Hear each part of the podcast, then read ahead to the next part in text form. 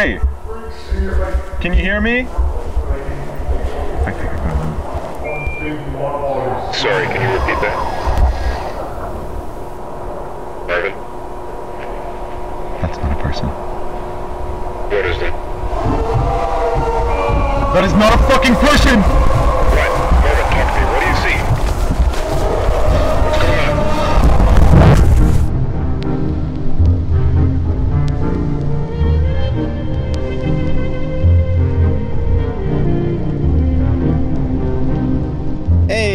Salut les aventurières et les héros et bienvenue à un nouvel épisode du podcast dont vous êtes le héros. Ici Xav et... Et Fred, salut euh, Xav, ça va bien? Ouais, écoute mec, ça roule, ça roule. Je suis vraiment content parce que pour ce... Déjà mec, tu te rends compte 95 épisodes, pas mal hein? Ouais, j'aurais pas cru, c'est vrai, 95, on se rapproche encore une fois dangereusement du 100, attention.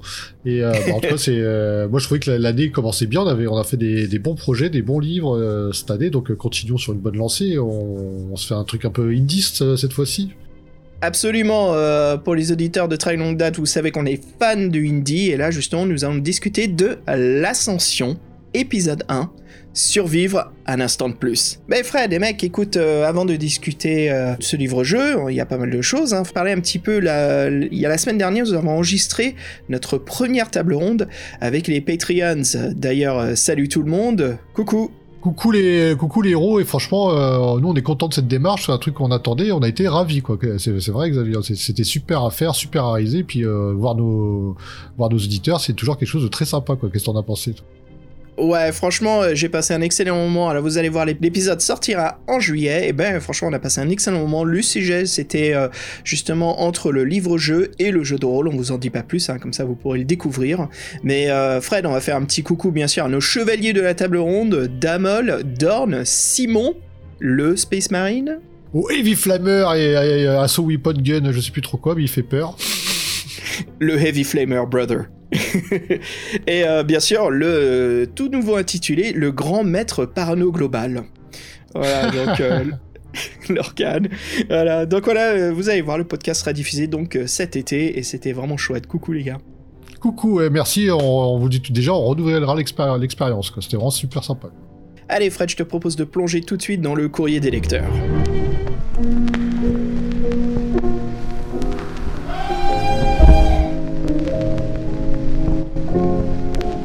Récemment, Fred, on a eu un, email d'un fan, Philippe, euh, qui nous écoute, et qui travaille sur un projet de jeu vidéo old school sur le- les livres Quest de Tolkien, l'un qui est intitulé Night of the Nazgûl.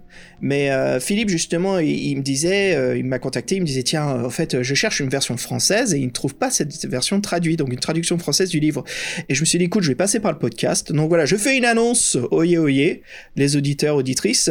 On aimerait, voilà, vous demander si l'un de vous a donc une copie PDF ou même une copie du livre. Et voilà, si l'un de vous là, si vous voulez bien nous contacter, nous écrire un email. Donc pour nous contacter, c'est euh, pdvelh at to-seti.org. Aussi, euh, Philippe, comme je disais, il fait donc un jeu vidéo old school, comme ça, je veux dire un peu comme les, vous savez, vers la fin des, jeux vidéo Infocom, donc c'est les textes aventures avec du graphisme, mais là, vraiment avec une carte, avec une voix off qui fait donc la narration, Euh, vraiment, je dirais, le, le graphique texte aventure euh, 2.0, quoi, vraiment chouette ce qu'il fait. Il a donc une démo que vous pouvez trouver sur Itch.io, euh, et donc, euh, dans la description du podcast, on mettra le lien si vous voulez voir. Alors, bien sûr, Philippe m'a bien dit que c'est euh, toujours en alpha, c'est en train de se faufiler en bêta, donc voilà, hein, c'est vraiment tout un début. En tout cas, je l'ai testé, moi je me suis dit que c'est assez prometteur, ça me dit bien de continuer, donc bravo à Philippe et puis bonne continuation.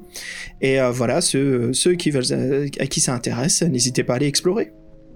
Bah, moi, ça m'intéresserait bien, parce que le peu que j'ai vu, là, déjà, sur sa page, ça donne envie, oui, on, voit que c'est les jeux euh, old school euh, qui prennent leur temps, mais euh, ça fait du bien, et comme il disait, c'est un moment pour s'évader de mondes, de nos mondes actuel qui est, qui est fou et cruel. Donc, re- retournons dans les terres du milieu, c'est c'est toujours sympa, quoi. Absolument, ouais. Et en parlant de choses sympas, euh, on a été récemment contacté par Amadou, Amadou justement qui euh, est en train de préparer un nouveau podcast euh, qui va parler justement de pop culture. Dans chaque épisode, voilà, il fera une récap d'une année. Déjà, salut Amadou. Et puis pour son pilote, il voulait parler donc de la, la- le fameux magazine Piranha. Et Fred, il y a que deux mots pour résumer ce magazine, non? Ah oui, on nous l'a rappelé, c'est c'est austère et élitiste. Attention. Voilà, deux shots d'un coup. Allez, ça commence bien le podcast. Donc voilà, tous les deux, on voudrait souhaiter bonne chance à. Et voilà, on reste disponible. Je sais qu'il voulait nous inviter pour parler un petit peu de, du magazine Piranha, mais ça nous ferait plaisir. Ah oui, parce qu'on doit être les connaisseurs en France de Piranha en ce moment, vu qu'on les a couverts il y a pas longtemps. On est ex-spécialistes. Ouais, c'est sympa parce qu'il y a le même euh, bah, la rédac de Marteau et l'Enclume qui nous a contacté pour nous pour nous demander en fait la fameuse icône, tu sais, Fred, là, les mondes. euh, C'était quoi les Ah oui. mondes perdus? Les Ah oui, le, euh, le monde, le monde perdu, je crois que c'était le truc. C'est ça, t'as, que je dis pas des conneries, parce que j'en parlais justement, et euh, cette fameuse icône quand même, qui, est- qui est vraiment un bon délire. Euh, le monde perdu, c'est bien ça, cette fameuse main squelettique qui touche la Terre et ça forme un triangle du Bermude, enfin bref, voilà. Et puis Fred, on a aussi reçu un email, des, enfin un newsletter des créateurs de monde. Oui, souvenez-vous, les créateurs de monde, ils se lançaient dans l'aventure folle d'un magazine euh, sur la création euh, sous toutes ses formes. Et nous, on a été bluffés par leur premier numéro qui est disponible sur notre site euh, web. Et donc, bah là, voilà, ils ont sur leur 15e numéro. leur, leur pari est réussi, j'ai envie de dire. Parce que s'ils sont allés aussi loin, c'est qu'ils ont trouvé leur, leur public. Et nous, on est, très contents parce que c'est vrai que euh, ils étaient très enthousiastes et surtout, les premiers numéros parlaient de la création au sens large. Et vous avez, moi, je m'en souviens, ça m'avait marqué par rapport aux jeux vidéo, aux jeux de rôle, comment créer son jeu de rôle, c'était juste super. Et là, donc, ils font force, qu'ils, ils, ils parlent d'un sujet qui parle à tout le monde, qui est l'univers de Double Hook, la star du transmédia, comme ils l'appellent. Et c'est vrai que voilà, donc, euh, une création Cocorico qui parle d'une, d'un univers Cocorico, euh, voilà, ça fait toujours plaisir. Et nous, on leur souhaite vraiment bonne chance, parce que des, des, des, euh, initiatives comme ça, des, euh, bah voilà, ça, faut les soutenir. Donc, ceux qui, qui co- connaissent pas leur magazine, je vous rappelle, vous êtes toujours leur premier numéro qui est disponible sur notre site web, euh, dans notre rubrique, euh, Librairie. librairie. Voilà, vous avez donc euh, un lien PDF qui est cliquable, mais vous avez aussi la couverture du magazine. Si vous cliquez dessus, ça vous amène au PDF et après vous pouvez imprimer, euh, télécharger. Voilà, bien sûr, on a bien vu ça avec les créateurs de monde, c'est tout à fait autorisé. Et euh, voilà, c'est pour votre plus grand plaisir. Fred, c'est marrant que tu me dis Cocorico pour Nalbuck parce que j'ai pu rencontrer certains des designers de- du jeu vidéo. Donc c'est un, tactical turn-base comme XCOM et compagnie qui est vraiment amusant et toute l'équipe. J'ai pu les rencontrer à un salon américain, à PAX, à Boston, le fameux salon Ah oui, du jeu vidéo. le Fameux Pax. Mais ouais, et puis j'ai pu parler un petit peu français, donc c'était chouette quoi. Je me suis dit, ah, Dalbug, sympa. Et puis même eux, ils étaient, euh, bah, ils étaient agréablement surpris. Ils se disent, ah, un français, voilà, ça y est, qui connaît un petit peu euh, bah, la, la culture, la pop culture d'Albug, c'était chouette. Voilà, donc euh, super en tout cas, vraiment une revue intéressante. Et euh, je voudrais finir, Fred, euh, là-dessus, parce que euh, je t'en ai parlé un petit peu avant ce podcast, parce que j'ai été complètement transporté, j'ai été, je, pense qu'en ouvrant la page de, de ces nouvelles éditions du livre, j'ai, j'ai été ensorcelé immédiatement. Bien sûr, je voudrais parler des nouvelles éditions de Lone Wolf, donc Loup Solitaire, et puis je voudrais faire un coucou à l'équipe de Loup Solitaire, Home Guard Press, donc euh, Ben Dever, euh, Vincent Lazari, euh, Francesco Mattioli, sur leur magnifique, le magnifique travail qu'ils ont fait des nouvelles éditions de Lone Wolf, qui sont intitulées les Definitive Editions, donc elles sont impressionnantes Fred, euh, vraiment de de beaux ouvrages hein, à avoir dans sa bibliothèque. Euh, je suis vraiment impressionné et surpris de redécouvrir le premier cycle euh, donc de Kai, le premier cycle niveau Kai, quoi. Donc euh, pour l'instant, il n'y a que le volume 1 à 3. Euh, sachant que Kai ça va jusqu'à 5 euh, et euh, bien sûr avec euh, des nouveaux paragraphes et des nouvelles illustrations dans le premier qui était fait par Nerdgore euh, voilà qui n'était pas mais il y avait même des scénarios et des, des bouts de l'histoire qui n'étaient pas. Donc c'est marrant mais quand on lit Loup solitaire on se rend compte qu'on n'a pas eu la, la vraie édition de Joe Dever quoi. Il nous manquait quelque chose. C'est comme si on avait eu une version abrégée en livre-jeu. Et je suis agréablement surpris de, de découvrir justement ces définitives éditions. Euh, donc je sais que le premier existe en France, hein, il a été traduit, il existe euh, en deux versions différentes. Euh, je crois qu'il y a une version, euh, comment tu dis hardback français, excuse-moi pour mon franglais, mais euh, tu sais, cartonné, c'est ça Livre cartonné? C'est c'est Ouais. couverture, couverture rigide. Couverture rigide, voilà. Et puis bien sûr les collections euh, de Gallimard Jeunesse qui sont euh, vraiment excellentes, quoi, super intéressantes. Donc euh, je voudrais dire longue vie au travail titanesque de Joe Dever et de l'équipe de création de, de ces nouvelles éditions définitives qui sont juste impressionnante. Moi, je suis vraiment et, c'est même pas ce, ce message n'est même pas sponsorisé. Hein. C'est juste que je suis euh, je suis retombé amoureux de Loup solitaire et j'ai juste hâte parce que là il y a eu les pré-réservations pour euh, le volume 4 et 5. Donc euh, à savoir bien sûr le gouffre maudit et le tyran du désert, donc ce qui conclura donc euh, le premier, le, premier cycle Kai. Après, on ira bien sûr au Magna Kai. Donc, euh, j'ai hâte, j'ai hâte. franchement, cette série quand même, ça fait je sais pas combien d'années que c'est en création, et puis de voir justement le fils de, Joe Dever, Ben Ben Dever. J'ai appris en anglais, France, Fred, que ça se prononce Dever, pas Dever. Ah oui. Le nom de famille. Donc, ouais, Ben ça paraît logique. Mm, mm, mm, c'est moi, ma mauvaise prononciation. Et voilà, en tout cas, euh, plein d'amour à Lone Wolf et euh, les nouvelles éditions. Magnifique.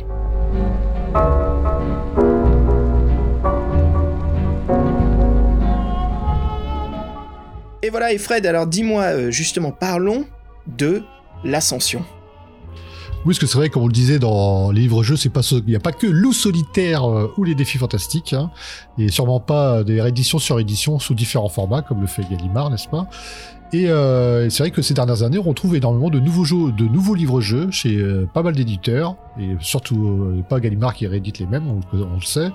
Et c'est vrai que aussi les escape books, les escape quests, et même les bandes dessinées de vos héros, donc voilà, c'est large. Et donc c'est vrai que nous, euh, bah voilà, il y a des choses qui sortent, donc on, là, c'est une recommandation de Fabien, un coup de cœur de Fabien.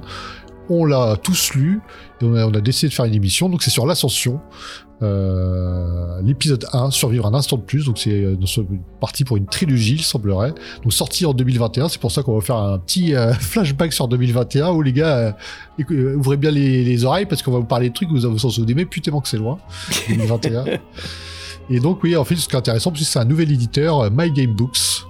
Donc un livre indie de 209, 209 paragraphes. C'est vrai que c'est pas les 400, mais c'est pas si court que ça, vous verrez. Et c'est vrai que bon, premier bémol, quelques photos, mais pas d'illustration, c'est pas grave, on y plonge quand même. Et donc il est disponible notamment sur Amazon en support papier et en version numérique euh, sous différents supports. Et il a été traduit en anglais, ce que c'est une bonne euh, initiative. Et bien sûr, dans les, dans les liens du podcast, vous aurez, euh, dans, les, dans les informations du podcast, vous aurez un lien pour, directement pour, sur Amazon pour voir l'œuvre de l'auteur, donc l'ascension, qui comme ça vous n'aurez pas besoin de le chercher, il sera, il sera devant, vous, devant vos yeux et Bobby. Voilà. Voilà, donc ceux qui veulent faire pause tout de suite, attendre 48 heures, qui se fassent livrer en prime, et voilà, revenir sur le podcast, allez-y, on vous attend, il n'y a aucun souci. Et donc, euh, ouais, comme on disait, il est sorti en 2021. Donc, c'est vrai que 2021, il y a peut-être des choses que vous avez loupées. Alors, je sais pas, qu'est-ce qu'est-ce qui est d'intéressant qui, s'est, euh, qui s'est produit en 2021. Pas forcément livre-jeu, mais nous, on aime bien parler un peu de tout, l'instant pop culture. Bah oui, oui, bah justement, on va commencer par euh, quelque chose qu'on a déjà discuté euh, quelques fois. J'avais envie de dire maintes fois, j'étais pas loin, tellement qu'on est en cause. Mais bien sûr, les nouvelles éditions de, de Hero Quest. Euh, je suis en vacances en France, donc j'en ai profité. Je suis allé dans un boutique de jeux de rôle et jeux de plateau à Paris. Et qu'est-ce que je vois en vitrine? Je vois la version d'Hero Quest en français, super Magnifique Donc voilà, on voit que le, le jeu n'est plus que réservé sur Hasbro, sur leur système de, de crowdfunding. Mais voilà, on peut le trouver en magasin. Tous les old schoolers, voilà, qui veulent revivre euh, bah, ce dungeon crawling euh, jeu de plateau, n'hésitez pas. Et puis euh, ceux qui veulent découvrir un excellent jeu de plateau old school, et eh bah franchement, il y a rien de mieux que Hero Quest. Et comme on disait maintes fois, il y a aussi The Descent. Et puis je parlais aussi de la version Star Wars Imperial Assault. Voilà, il y a pas mal de ces nouveaux jeux qui sont super où on a des iPads, des smartphones en accompagnement. Attention, on n'est pas complètement dépendant de l'iPhone, ça sert seulement comme intelligence artificielle à ses aventures. Ce qui est vraiment sympa quand on n'a pas de maître du donjon et on joue tout son équipe quoi. Mais Fred, euh, Fabien, il nous a parlé aussi d'une recommandation de jeu de plateau. Oui, un jeu très sympa dans un univers que tout le monde connaît. Euh, c'est Scooby-Doo Escape euh, chez l'éditeur Black Rock, Black Rock Games. Et là, donc, le synopsis est simple avec Sammy et toute sa bande. On enquête sur un manoir hanté, Spooky, Spooky Mansion. Et beaucoup d'amusement, des énigmes très sympas, un jeu très grand public. Et donc c'est vrai que Scooby-Doo traverse les générations, parce que c'est un héros qui, qui existe depuis 1969, et oui madame. Et cette fois-ci, le prix du jeu est abordable, 22 euros. C'est vrai que HeroQuest, ils sont un peu fait euh, la main dessus. Et par contre, HeroQuest, c'est bien, c'est que pour les, ceux qui, qui connaissent la version, la première édition, bah, vous vous reconnaissez très facilement parce que la, la boîte, ils ont, ils ont repris la, la, la, la- même boîte, sauf qu'ils l'ont mis un peu modernisé. Moi, j'ai trouvé ça sympa. Ça, on s'y retrouve Ouais. tout de suite. Ouais, et puis ça rend bien hommage au, au l'artiste d'origine, hein, parce que c'est c'est bien la- les mêmes enfin la, la même mise en scène, mais voilà via ben, un autre artiste. En tout cas, voilà, donc euh, si vous avez une famille et vous voulez faire des, de bons petits jeux euh, dans le dungeon crawling ou euh, horreur euh, grand public, bah, vous avez donc Scooby-Doo Escape et HeroQuest. Amusez-vous bien, vous vous endurez pas, ça c'est sûr, et l'hiver arrive plus vite qu'on ne le croit. Voilà. Absolument. Fred, par contre, t'as dit avec Samy et toute sa bande, c'est qui Samy? Samy. Pardon, je sais pas. Samy, c'est l'idiot. Ah oui, ce que tu Shaggy connais pas, toi. Ah oui, bah ça doit être Shaggy en anglais. Samy, c'est Ouais. celui, c'est Samy, euh, c'est celui avec le t-shirt vert. Ah, je savais pas du tout. Ah bah voilà, bah écoute, on en apprend tous les jours. Bon, écoute, euh, Raggy?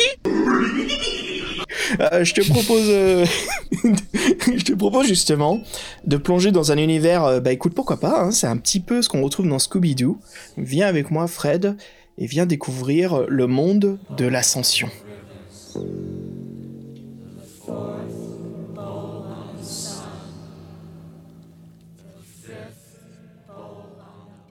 Le synopsis.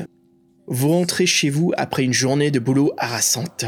On vous a assommé, kidnappé, vous êtes enchaîné et vous ne savez pas ce qui vous attend. Vous êtes dans une pièce sordide. Que s'est-il passé? Quel sort vous réserve-t-on? Il va falloir agir et vite. Fred, l'ascension, ça commence tout de suite en thriller, prenant, grippant, et euh, ça n'en finit pas. Bah, C'est vrai qu'on rentre directement dans le vif du sujet. Et euh, c'est vrai que bon, on a une couverture qui donne un petit peu le ton, qui est assez euh, sépulcrale et lugubre. Et en fait, euh, on peut même lui reprocher d'être trop sombre, parce que c'est vrai qu'on manque des détails, parce qu'on a vu qu'en éclairci- éclaircissant l'image, il y avait des, détails un peu plus euh, sordides qui apparaissaient. Et donc, ouais, c'est une espèce de, vue euh, un peu avec la brume d'une maison un peu à l'écart, avec un arbre devant. Et en fin de compte, sur le gazon qui est sur l'herbe qui est devant, devant nous, en fait, on se rend compte qu'il y a des, des squelettes. Donc voilà, ça a l'air d'être un peu le, un refuge pour des gens qui font des choses pas, pas, catholiques, pas nettes. Et donc, il semblerait que nous, notre héros, donc, euh, on n'a pas, on n'a pas vraiment de passé. On s'est, on se souvient pas de ce qui s'est arrivé avant. Là, on est enchaîné et voilà, donc ça va commencer tout de suite. Quoi. Donc c'est, vrai que c'est un, un côté euh, thr- thriller assumé, je pense, de, de The Ascension. Surviving a bit longer. Voilà. J'ai super, j'ai j'ai super, j'ai super bien dit. Le beat, la beatlit, c'est ça tu dis, non Le bite light euh, c'est la bitlit. Beatlit. Donc vas-y, explique pour les auditeurs qui ne savent pas ce que c'est la beatlit. Oui, c'est la, c'est la littérature de vampire à la. À la, ça s'appelait le, le film pourri euh, Pardon, faut pas que je dise ça peut-être. Euh, toi- tu, parles de Twilight, j'imagine que Oui, tu parles pas parle d'entretien avec un vampire. non, non, je parle pas de toi. Oui, bah il y a eu un Bah arrêt oui. qui a un peu lancé, mais c'est vrai que bon, ça a surtout explosé. euh, Putain, un peu lancé, t'es gentil, toi. Anne Rice qui a carrément créé, je dirais, le côté gothique euh, vampire, cette fameuse mode, euh, euh, je pense, qui est très très inspirée hein, du mouvement gothique, bien sûr. c'est quand même une. Je sais pas de quoi je parle, je suis sûr qu'il y a des goths qui nous écoutent, qui se disent, mais putain, mais de quoi tu causes, Xav? Donc je vais la fermer, je vais m'arrêter là tout de suite, mais voilà. mais, mais sachant qu'en France, on dit, on dit la bitlit. Voilà, La c'est bitlit. Euh, donc voilà, pour parler de l'auteur, qui est David A. Gabriel. Alors, David Gabriel est un auteur français de 43 ans. Euh, L'Ascension, euh, c'est son premier livre-jeu. Euh, plus jeune, justement, il découvre les livres dont vous êtes le héros. Il adore, bien sûr, la saga de Loup solitaire, La voix du ninja. Et La voix du tigre. La, la voix du tigre Ah oui, la voix du ninja D'ailleurs, qu'est-ce que je viens de dire, Fred? Y a pas quelque chose au loin, là, qui va avoir un écho de ouf? Faisait longtemps. David, c'est aussi un fan de la très grande saga des défis fantastiques. Alors, c'est un univers qu'il connaît bien, voilà, il est très passionné de, lecture, euh, notamment la, la science-fiction et euh, voilà, la fantasy. Et ses auteurs préférés sont donc Roger Zelani, euh, Michael Moorcock, Joe Abercrombie et bien sûr le magistral Philip K. Dick. David est très éclectique euh, dans ses loisirs. Voilà, il aime les mangas, les jeux vidéo, le rétro gaming, le, modélisme et euh, les reptiles et le cinéma. Voilà, dans beaucoup de centres d'intérêt. Euh, il est encouragé par sa femme et ses proches, voilà, ce qui le motive encore plus pour écrire de nouvelles histoires. Donc on en saura plus à son sujet, car nous avons fait un interview avec David réalisé par Fabien Fred. Donc nous allons le passer bientôt pour accompagner bah, l'histoire de ce livre. Oui, alors, donc vous en saurez plus avec l'auteur. Et là, euh, ce qu'on peut vous dire, donc, c'est que euh, sur un autre interview qu'il donne sur le site euh, My Game Books, le, site de l'éditeur, on apprend qu'il a depuis, depuis toujours aimé l'histoire de survival. Il aime retrouver ce thème dans les livres-jeux. Euh, il a des très bons rapports avec son éditeur, donc il l'encourage à écrire. Et donc, David n'a pas hésité une seconde, il s'est lancé dans l'aventure. Et c'est vrai que lui, ses motivations, c'était de faire une aventure intense et sans aucun hasard. Donc, c'est une aventure sans jet de dés. C'est une particularité, mais c'est vrai que j'ai pas pu trop fait attention assez rapidement. Euh, et c'est vrai que bon, après, c'est un survival horror, vous l'avez compris, donc il y a beaucoup de combats. Et donc, c'est vrai qu'on vous le disait, le personnage est assez euh, énigmatique dès le départ, limite amnésique. En fait, c'est- un peu ce qui arrive souvent dans le livre-jeu. Donc, il y a un personnage lambda auquel on pourra toujours s'identifier. Et au fait, le but, c'est de s'en sortir, vivre un instant de plus. Et, euh, euh, et donc David s'est mis, à la place du lecteur et, euh, pour, faire ses choix, pour écrire, décrire ses choix, c'est toujours intéressant. Et comme vous le disiez, c'est une trilogie qui est prévue. Donc voilà, de toute façon, on vous invite à écouter l'interview. Vous en apprendrez plus avec David grâce aux superbes questions et au superbe entretien mené par Fabien, qu'on retrouve dans notre émission, c'est cool. Allez, on vous dit à toutes.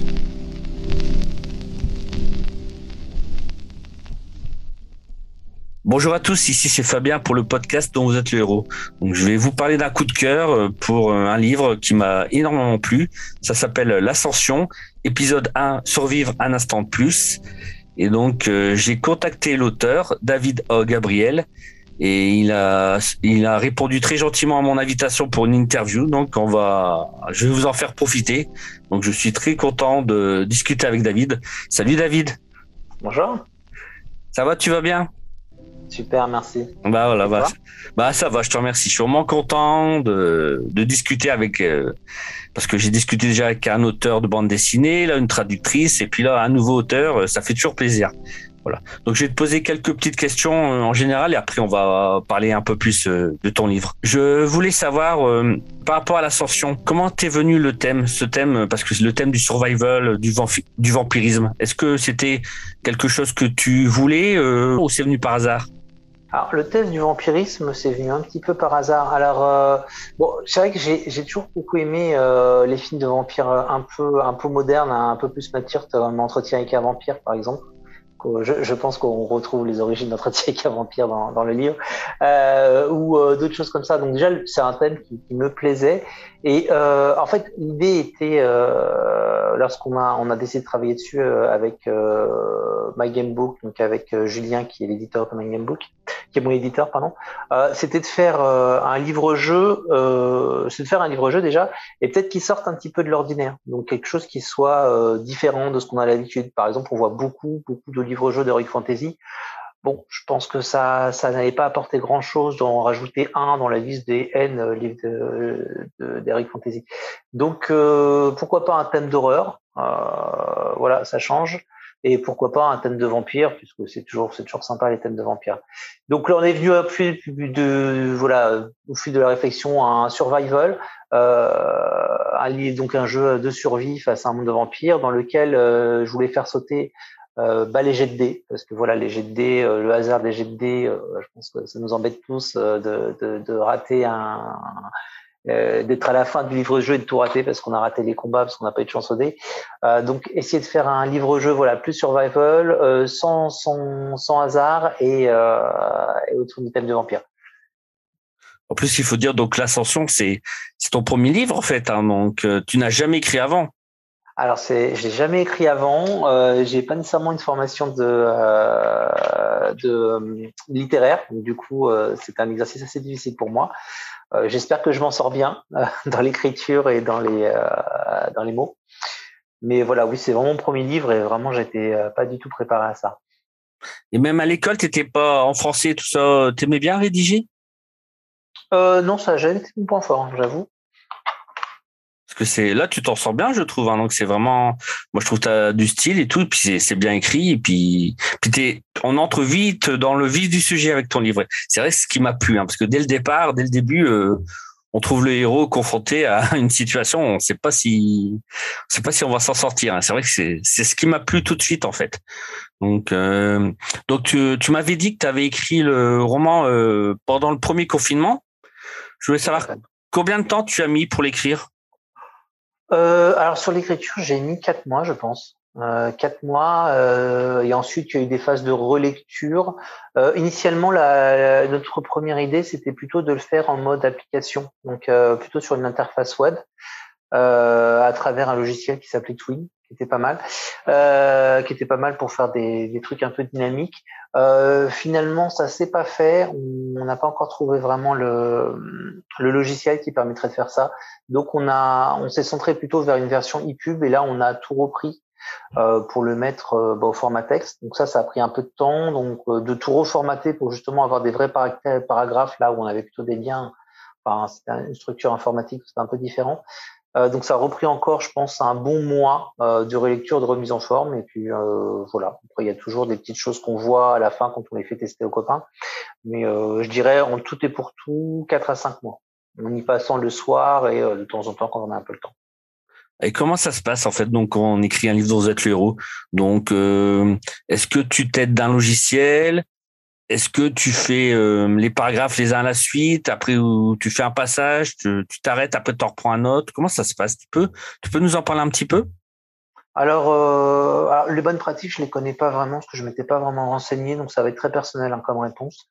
Euh, initialement, j'avais utilisé un logiciel qui s'appelait Twin, qui est vraiment intéressant parce qu'il permet de de créer des, ça, des, paragraphes, des passages, et de les lier les uns avec les autres et d'avoir une vision graphique de ce qu'on fait.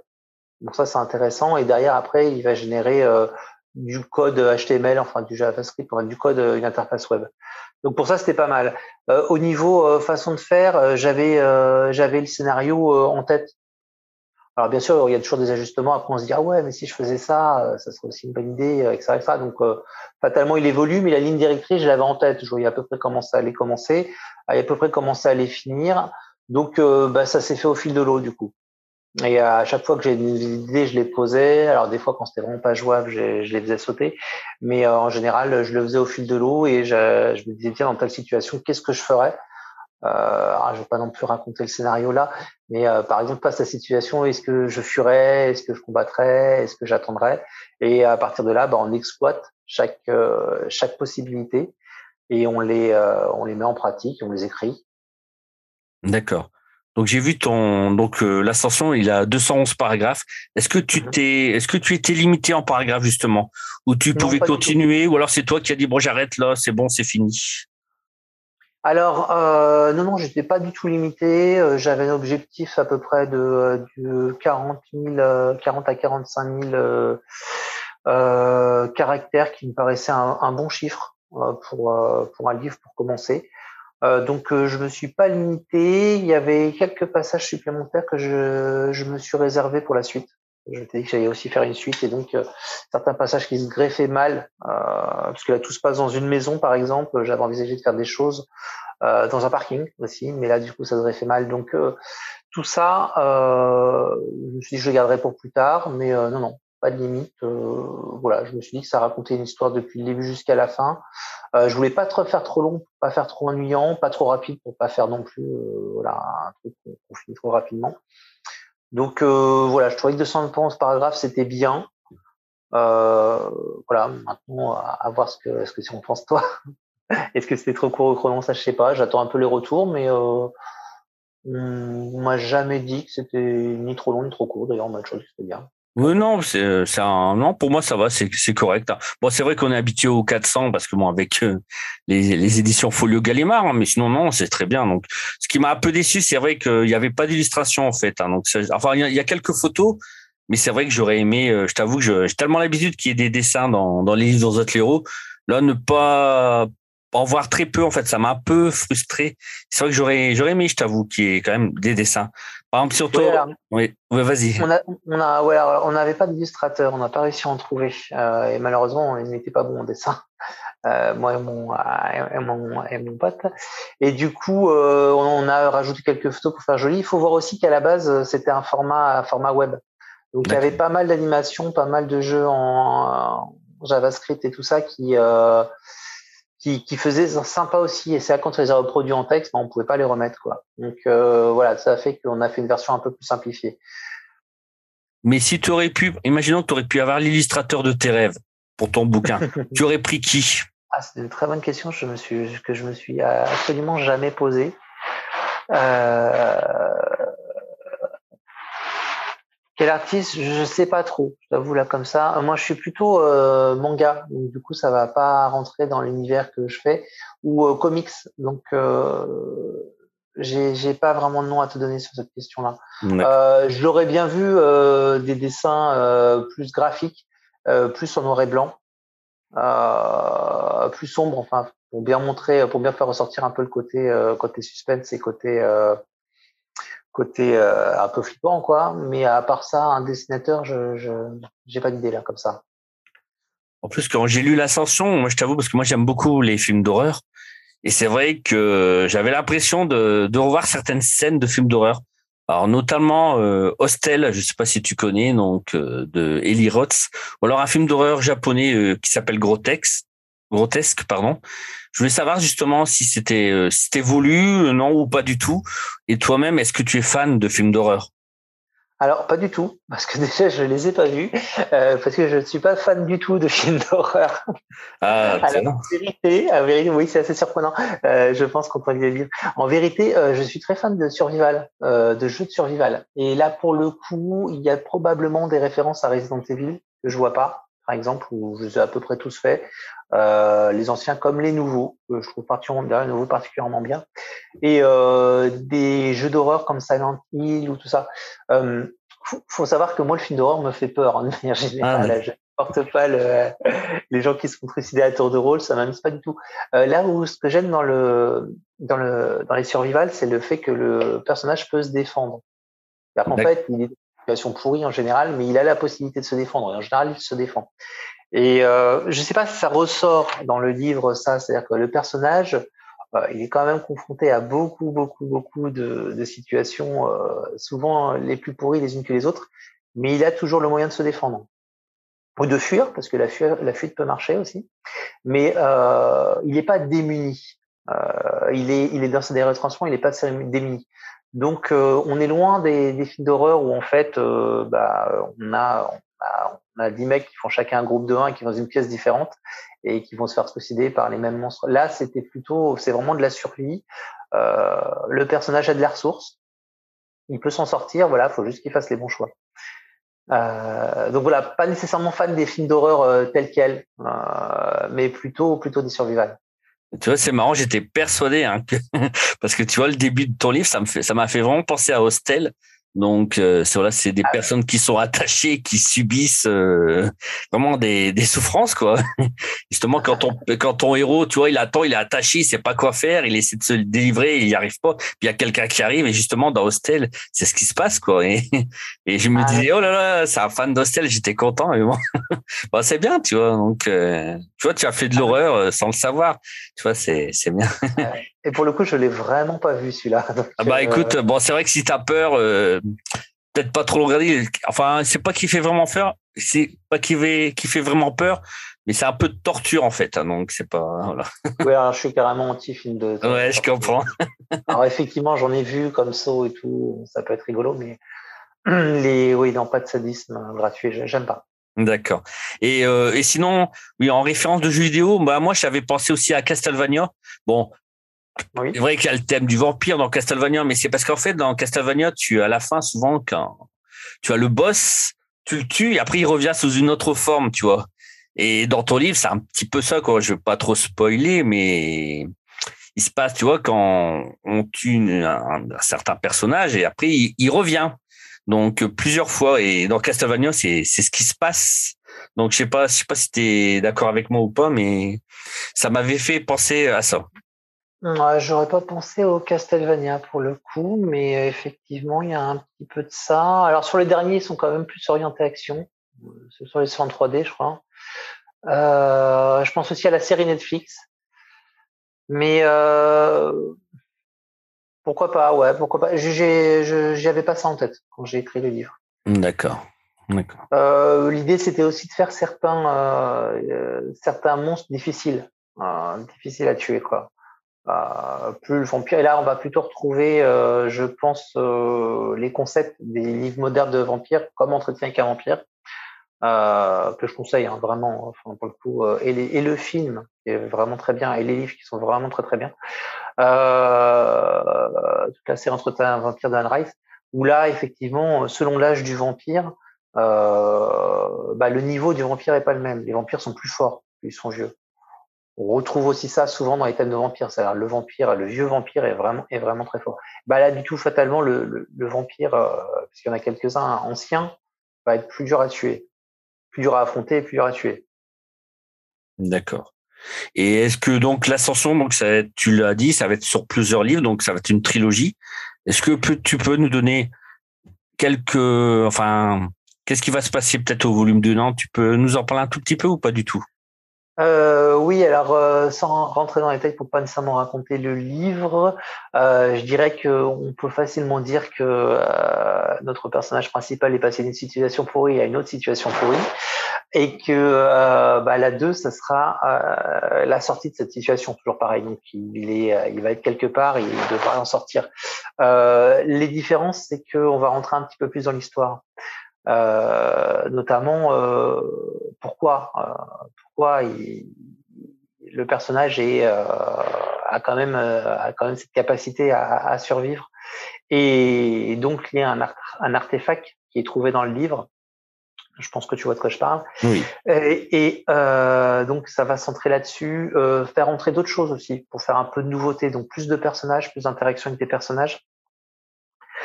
Euh, des alliances possibles, voire probables, voire improbables, quoi.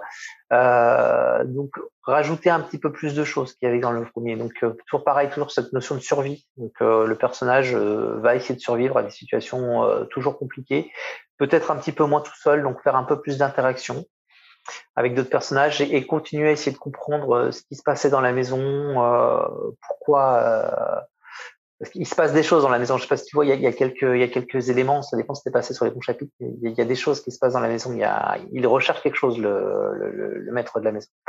Et, euh, et voilà. Et qu'est-ce qu'il recherche et qu'est-ce qui fait que toi, t'es es un peu spécial. Euh, tout ça, voilà, je vais commencer à, en parler dans le deuxième et essayer d'aller vers la fin. Qui là aussi, j'ai certaines idées. D'accord à peu la, près. La, oui. la fin, je l'ai bien en tête, le cheminement à peu près, donc euh, voilà, à voir pour la suite. Euh. Tu sais à peu près quand ça va sortir ou pas du tout le deuxième chapitre? Le deuxième, eh ben écoute, euh, le deuxième il est en cours, je fais ça tranquillement. Euh, bah, comme tu as pu le voir, c'est un livre qui qu'on a mis sur Amazon, voilà, qui, qui marchote. On n'a pas beaucoup beaucoup de ventes, qui marche bien pour ceux qui le lisent. Les gens les gens l'aiment bien. Mais euh, voilà, il n'y a pas une forte demande, donc je fais ça tranquillement. Et euh, bah, je sais pas si, si le succès est là, euh, je mettrai la deuxième vitesse. Pour l'instant, je pense avoir fait un tiers du livre, du deuxième. D'accord. Puis moi, j'avais beaucoup aimé hein, les petites énigmes que tu avais mis. Donc, euh, on va en retrouver dans le deuxième? Oui, probablement, oui. D'accord, parce que j'avais bien aimé à chercher un petit peu. donc voilà. Ah bah, rien que l'intro, ouais, c'est une énigme, elle est toute seule. Oui. Et je voulais une dernière question. Je voulais savoir est-ce que tu aurais envie, envie d'écrire un roman, mais qui soit pas du tout interactif, pas du tout un livre-jeu, un roman? Euh, un roman, pourquoi pas, ouais, pourquoi pas. Peut-être revenir un peu à la fantaisie. J'avais des idées. En fait, alors si je devais continuer à écrire, mon second projet euh, aurait été plutôt euh, changer. Alors pour le coup, j'aurais changé complètement de fusil d'épaule et plutôt partir sur de la fantaisie un peu plus pour enfants. Donc un peu plus, euh, un peu plus orienté euh, jeunes enfants, quoi parce que là, pareil, je me rends compte que euh, souvent les livres, les JDR, soit c'est pour les ados, donc il y a toujours beaucoup de textes, c'est toujours un peu compliqué, pas peut y avoir pas mal de violence quand même. Euh, ou alors pour les tout petits, en général ça les intéresse pas parce que c'est des, des, pavés d'écriture avec euh, au final euh, assez plié en, en 4-5 choix. Essayer de trouver euh, quelque chose d'intermédiaire euh, pour les 10-12 ans pour attirer un peu les enfants à écrire et faire plutôt des histoires de fantaisie qui, qui soient lisibles pour eux. Euh, J'aurais voulu essayer, essayer de faire quelque chose comme ça, de faire quelque chose d'intéressant. Mais du coup, là, pour le coup, je change complètement de, ce, que, je fais actuellement. Donc, ça aurait été mon deuxième projet. Mon troisième projet, un roman, pourquoi pas euh... Pourquoi pas D'accord. Bah écoute David, je te remercie beaucoup. Donc j'invite tous les auditeurs à lire l'Ascension parce que c'est vraiment un livre-jeu agréable. C'est vraiment, il y a plein de suspense, il y a plein d'aventures, il se passe beaucoup de choses. C'est vraiment agréable. En plus, euh, même s'il n'y a pas de dés, ben c'est c'est pas du tout, c'est pas facile. Puis il y a des énigmes. C'est vrai que euh, puis on rencontre euh, des sacrés personnages hein, dans le dans le livre. Donc, moi, je me suis bien amusé. Puis j'espère que vous vous amuserez autant à le lire. Je te remercie beaucoup, David, pour cette interview. Ça m'a fait très plaisir. Merci à toi. Bah, je t'en prie. Je te dis à bientôt. À bientôt. Merci beaucoup. Au revoir, les auditeurs. Au revoir.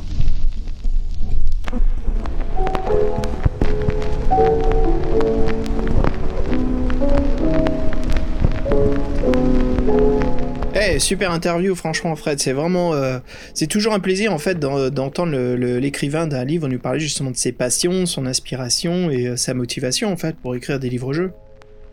Non, c'est intéressant, puis on voit qu'il euh, était parti sur un projet un peu différent, même pas en format livre, avec, ses- avec son application, c'est intéressant, on bien savoir ce qui s'est passé réellement. Mais ouais, en tout cas, oui, c'est toujours bien de voir la motivation, et c'est vrai que, bah, on en reparlera ensemble, mais c'est vrai qu'on on peut voir des références cinématographiques, bah, en fait, que, que David n'avait pas spécialement quand nous, on, a fait le- on avait des idées quand on a, fait le, quand on a lu son, son livre. Mais par contre, ouais, les références euh, aux jeux vidéo, bah, là, elles sont assumées, il en parle très bien. Donc ça, c'est Oui, un sentiment que j'avais eu en, en faisant l'aventure. Bah, surtout quand, quand ce livre a été écrit, ouais, Resident Evil 7, et euh, je sais pas si euh, David avait joué donc au 8, hein, The Village, euh, mais absolument on sent, euh, on sent cette inspiration de se balader dans un manoir, de, de trouver des codes pour ouvrir des portes, de trouver des clés, de trouver des items pour se défendre, mais bien sûr sans avoir ce côté euh, méta jeu vidéo, quoi. Le livre-jeu est, est, vraiment très bien écrit là-dessus, et c'est un livre-jeu assez spécial qui, voilà, n'a pas de système de dés ou de de personnages, nous avons juste un inventaire, nous allons trouver des armes et des objets. C'est comme ça qu'on utilise le jeu, d'où son côté, euh, vous allez voir, où il y a pas mal de puzzles quand on joue au jeu. Voilà, il y a des, des devinettes, euh, il y a euh, des, des images qu'il faut déchiffrer pour trouver un code. Il y a pas mal de petites choses qui sont vraiment, moi je trouve très amusantes, Fred. Vraiment une bonne expérience. Et Fred, il y a un truc dans l'interview qui m'a vraiment surpris euh, quand on écoutait, hein, et, et Fabien a bien fait de poser la question. Fabien, comme ceux qui savent dans le podcast, est fan euh, de, de films d'horreur, hein, d'épouvante. Et euh, quand il pose la question à David, et David dit non, pas du tout, c'est pas tout, tout son truc, je suis surpris à quel point il maîtrise le sujet sans en être fan, sans vraiment regarder un peu ce cinéma euh, gore porn ou, euh, ou horreur, épouvante. Voilà, euh, Fabien avait l'exemple parfait de Hostel, hein. Mais je suis vraiment surpris car il maîtrise très bien le sujet, il sait nous tenir en adrénaline euh, et vraiment nous faire comprendre que, que la situation est, euh, est difficile et que qu'on est à deux doigts de mourir à chaque fois.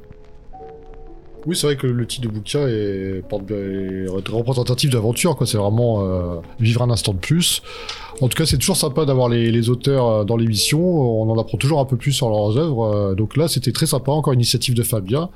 Et voilà, donc nous, c'est un coup de cœur indie du podcast. On espère que vous avez apprécié l'aventure. Et puis nous, voilà, on va faire on va faire un petit, un petit résumé. Ouais, c'est parti. Allez, venez avec nous. Plongeons dans l'univers de l'ascension. Fred, viens avec moi. On se réveille dans un souterrain. On est enchaîné à un mur et on entend des cris au loin de quelqu'un qui est en train de se faire euh, assassiner, trucider, éventrer. On ne sait pas ce qui se passe.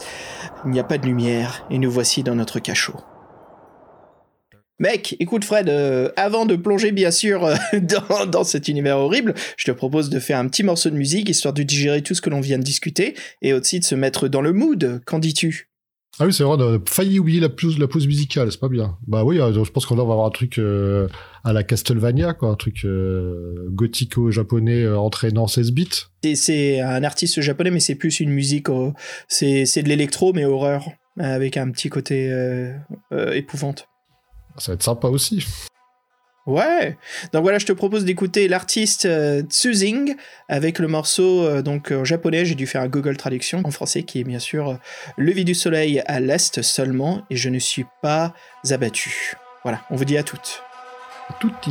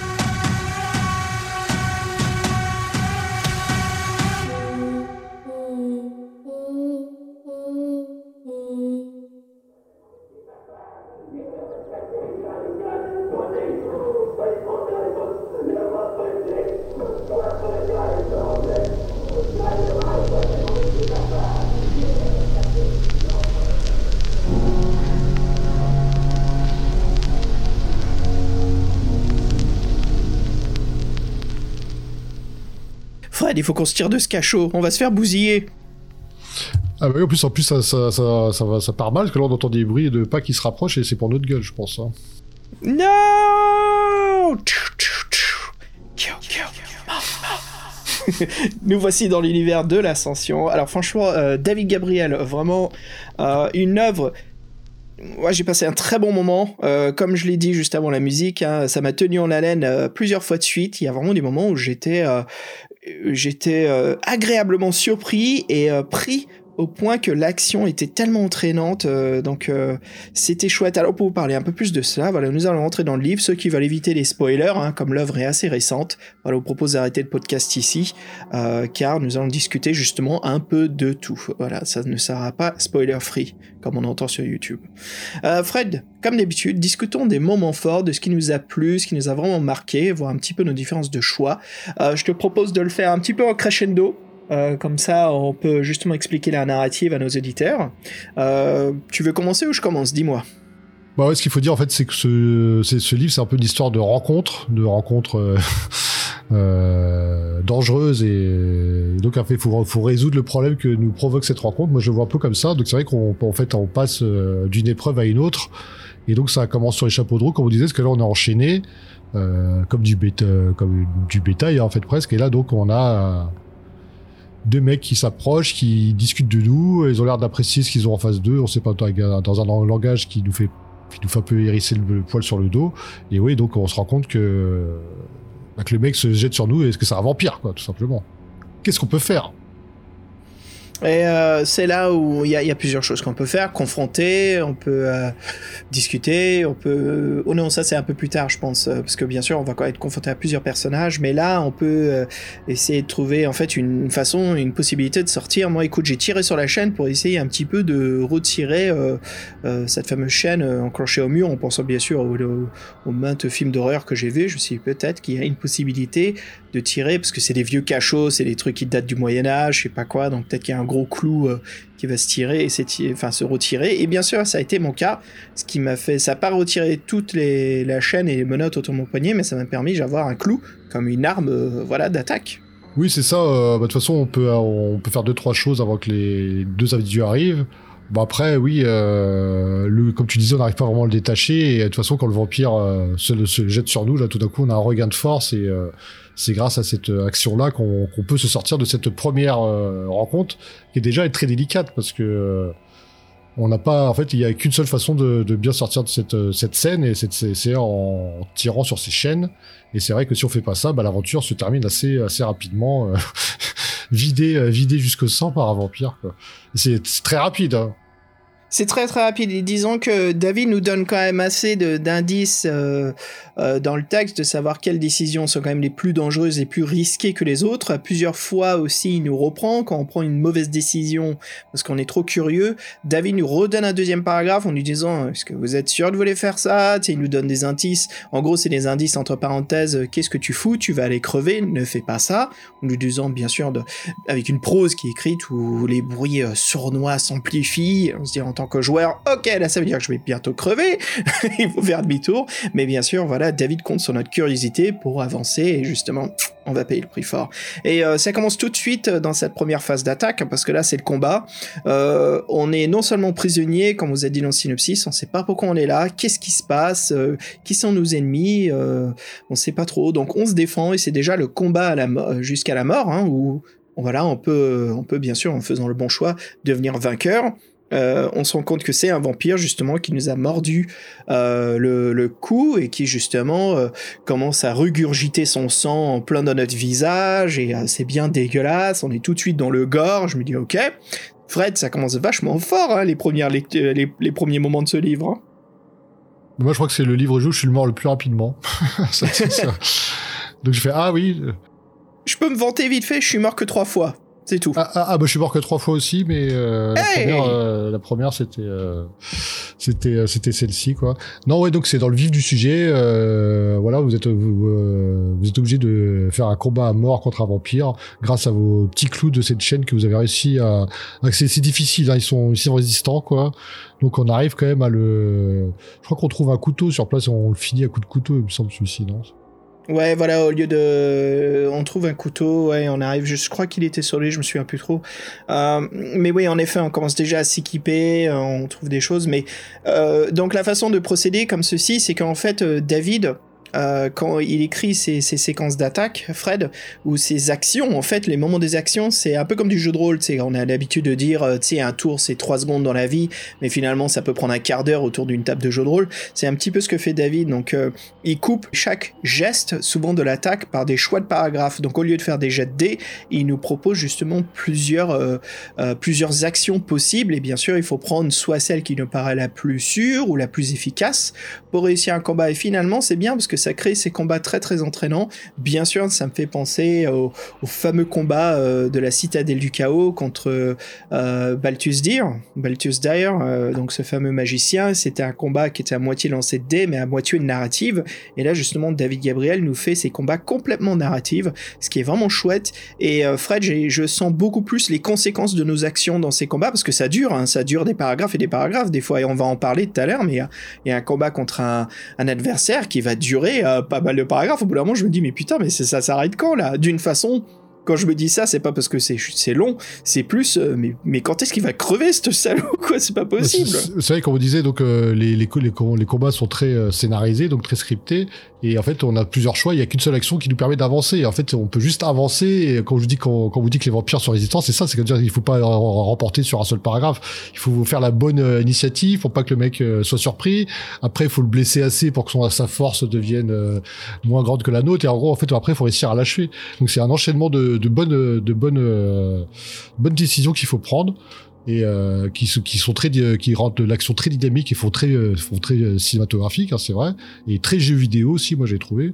Et donc le premier c'est ça on est obligé de s'acharner sur lui et on sort de là on est déjà épuisé on demande qu'est-ce qui se passe et on, s'est un petit peu équipé on comprend que ouais bah, s'ils sont tous comme ça on, on va bien galérer quoi Ouais, donc moi, écoute, euh, ce qui m'est arrivé pour parler un petit peu des moments qui sont possibles ou pas, ce qu'on peut rater, vivre, euh, j'ai continué à travailler les cachots. Bien sûr, on peut continuer, on peut euh, s'arrêter, explorer. Je me suis arrêté pour explorer un autre cachot, pas loin d'une autre. En parcourant un long couloir, on voit un escalier au bout. Avant de monter l'escalier, j'entendais quelqu'un euh, se faire attaquer. J'ouvre, en fait, c'est une jeune fille qui se fait attaquer par un vampire et je, vais à son secours, euh, tout doucement. Puis au dernier moment, schlac, j'attaque le vampire euh, dans le dos et j'arrive à, le, tuer après un- quand même un, bon combat qui dure un petit moment. Mais hélas, la fille a son sang, enfin le vampire a trop absorbé de son sang, elle est en train de mourir, elle meurt dans nos bras. Et euh, David nous donne un petit instant de, de, regret qu'on n'ait pas pu faire plus grand chose, plus de qu'on n'ait pas pu la sauver.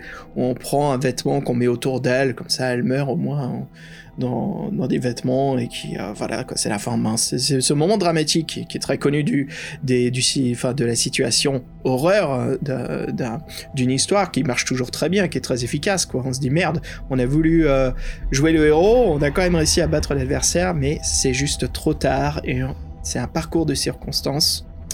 Rien n'était possible dès le début, c'était déjà condamné comme situation. Ouais, c'est vrai que ce combat-là est encore plus difficile que le premier combat. euh, Je m'en souviens parce que en fait, on peut essayer de le charger avec un pieu aussi euh, à improviser là, qu'on le plante dans le cœur. Et en fait, euh, si on s'acharne avec ce pieu plutôt que de lui donner des coups de couteau, le mec euh, le retourne contre nous. Donc euh, euh, voilà, c'est toujours des choix euh, on the edge à la limite et euh, tous les ennemis euh, pour les buter, vous avez beaucoup de possibilités, mais en fait compte il y, a- il y en a qu'une seule qui est bonne à chaque fois. Donc euh, faut pas faut pas se tromper. Et, euh, et c'est vrai que bah, ce combat-là, on peut ne pas y aller, mais on, on- et même quand on y va, de toute façon, elle meurt. Mais bon, on va dire, on va dire que ça faisait partie du scénario. Mais moi, ce que j'ai bien aimé dans cette espèce de sous-sol, c'est qu'il se rend compte un peu là où il est tombé, parce que là, en fait, il y a carrément des, euh, des, des, des- les, les- les salles, elles ont des noms comme le cellier, ou euh, et en fait là, c'est des, trucs un peu dégueulasses qu'on qu'on retrouve, qui font très ambiance. euh, Ouais, limite euh, Human Centipede, ou- j'exagère un peu. Mais... Il y a des, hu- ouais, des humains qui sont reliés entre eux euh, par intraveineuse et le sang circule dans une espèce de circuit fermé entre eux, mais ils sont tellement euh, pompés qu'ils sont tout anémiques. En fait, ils se font un peu des, euh, des millésimes de vin, de mélangeant les, les sangs. Bon, bref, c'est, goré à souhait, quoi. On parle pas de la boucherie où, bah voilà, c'est soit l'idée comme des quartiers de vente. Mais ce qui est bien, c'est qu'aussi, euh, il y a des vampires, mais il n'y a pas que des vampires. On peut aussi tomber sur des humains. Il y en a un qu'on peut un peu se servir, d'ailleurs. Ouais, il y a, il y a déjà le premier humain, si je me trompe pas, qu'on rencontre, c'est dans le cellier. Hein, on rentre à l'intérieur. En fait, c'est une cave à vin, mais ce n'est pas du vin, bien sûr, c'est du sang, voilà, qui est stocké par les humains. Ils nous voient et on peut. Alors, il y a différentes situations, Fred, euh, devant ce personnage. Comment on s'y prend Est-ce qu'on ment Est-ce qu'on pose la question Écoute, moi, je l'ai joué d'une façon euh, tel sous-fifre. C'est le grand maître qui m'a envoyé ici. J'ai une tâche à accomplir. euh, donc euh, ouais, c'est des, des moments sympas où justement on joue plus sur le dialogue et des fois on peut se sortir d'une situation euh, sans se battre. Donc on, se rend compte qu'il y a déjà ce choix-là si on fait les les, les, les bons choix euh, voilà de de, de tchatch. Mais c'est sympa quand même cette ambiance. On se dit ah oui, non seulement on est dans, on était dans les souterrains, mais maintenant on se rend compte que c'est ce qu'on appelle, on le verra plus tard, c'est ce qu'on appelle les nids, donc les fameux nids à vampires où les vampires résident un peu en communauté euh, dans une maison où ils ont tout ce qu'il faut pour survivre. Mais ça veut dire en gros qu'on est entouré de grands vampires, quoi. Ça va être, euh, ça va être une situation euh, très coriace pour s'enfuir de, de cet endroit. En plus, le- ce mec-là, donc c'est marrant, c'est qu'on peut l'interroger. C'est d'ailleurs c'est le seul qu'on ne tue pas dans l'aventure. Ouais, c'est ce que, en fait, c'est ce que j'ai dit dans ma critique. Je dis on peut, mais en fait non, c'est le seul où en effet il y a que le dialogue euh, à ce moment-là, quoi. Tous les autres, ça va être des combats. On va en parler après, mais mon dieu, les combats, quoi. Et en plus, c'est donc l'info qu'il lui donne, c'est que donc là, effectivement, dans un sous-sol. Et en fait, si on arrive à sortir du sous-sol, on, va atterrir dans une baraque qui sera encore aux mains de, de tortionnaires, entre guillemets. Donc voilà, le, sous-sol qui est notre premier objectif, qui est déjà euh, difficile, parce qu'on a déjà coltiné deux vampires. Ben voilà, c'est que le début. Donc, euh, et là, là c'est vrai que l'auteur revient sur cette, sur cette idée de progression pour jouer avec le titre de la thématique de son livre qui est survivre un instant de plus quoi et c'est vrai que ça commence à, ça commence déjà à partir de là et c'est vrai que survivre un instant de plus cette idée là va revenir euh, beaucoup plus vite et beaucoup plus fréquemment dans je- alors j'allais dire la deuxième partie du bouquin quand on monte quand on monte au rez-de-chaussée quoi C'est ce que j'allais dire, même le titre du livre, l'ascension, parce que dans tout le livre, on ne fait que monter plusieurs niveaux pour enfin pouvoir trouver la sortie euh, de la maison. Parce que bien sûr, une fois qu'on sort de la maison, ça sera la, la fin de l'aventure. Mais rien que ça, quoi, l'ascension, on comprend, et euh, je suis c'est très bien pensé, quoi. C'est euh, constamment ce- ce- cette épreuve de force. Et Fred, d'ailleurs, euh, donc il y a, euh, il y a un moment que j'ai trouvé vraiment sympa. Il y a ce fameux couloir où on voit, euh, donc je crois que c'est là où il y a tous les humains qui sont entubés. Et puis on a un garde en fait qui regarde une sonnette d'alarme, c'est ça, qui se pose des questions sur nous. Ouais, et puis donc bien sûr, on peut gagner un petit peu de temps de, de, comment dire, on peut, on peut en fait faire en sorte qu'il se méfie pas de nous si on est pensé à trouver une salle apparemment avant où il nous fallait une fameuse clé, qui est la clé de la... Fait noter, c'était de la remise la remise, ouais. Et si on va dedans, on peut s'équiper, on peut trouver quand même euh, des, nouveaux, des vêtements frais déjà, voilà, des vêtements non tachés de sang euh, où ça se voit clair, enfin clair et qu'on est un prisonnier qui s'enfuit. Mais euh, là encore, c'est marrant parce que avant que, la baston commence avec ce suivant, cet esclave, qui a des doutes de nous, il nous pose des questions. Qu'est-ce que vous faites là? On est un message urgent à mettre au grand maître. Ah bon? Il se méfie de nous. David nous dit justement qu'il jette des coups d'œil à l'alarme, à la sonnette d'alarme. On se dit oh merde. Donc il faut anticiper ça. Et en gros, ce qui se passe, c'est qu'il se méfie trop. Enfin, moi, en tout cas, vu mes choix, il s'est trop méfié. Mais j'ai pu, euh, j'ai pu euh, faire croche-patte ou l'empêcher d'attraper la sonnette d'alarme. Et après, c'est, c'est le combat. Et, ce que j'ai remarqué, c'est que David nous montre bien que nous-mêmes devenons un monstre à travers ce livre, parce que on devient euh, frénétique, on tue nos, nos, assaillants, on, les plante plusieurs fois de suite, on s'attaque à eux. En fait, on, c'est presque qu'on les réduit en- en- en purée, quoi, tellement qu'on met de coups de poignard. Et euh, voilà, David nous, explique bien ça, que qu'on est plus, qu'on perd le contrôle de nous-mêmes, quoi, nos propres actions, tellement qu'on est euh, en frénésie. C'est vrai qu'on on peut, on peut aussi euh, donc on doit le torturer pour lui pour lui soutirer des informations parce qu'ils sont quand même euh, euh, de, de- dévier- dévouer corps et âme à leur maître. Et c'est vrai que pour avoir ces informations-là de l'étage et tout ça, donc faut qu'on le torture un peu psychologiquement, ne serait-ce. Et on a la possibilité de torturer physiquement, mais bon, ça change pas grand-chose. Et c'est vrai que oui, donc on- notre notre notre personnage part un peu euh, en vrille, s'étonne un peu de, sa, de la violence dont il est capable. Bon, en même temps, il vient de se fader euh, deux vampires euh, qui lui sont, il a eu déjà eu des morts autour de lui, donc ça se comprend. Et donc, Ah, c'est l'instinct de survie, bien sûr. Et c'est vrai qu'en fait, donc ce sous-sol est fermé par un, code, par, un- par une espèce de digicode avec un code. c'est con ce que je dis.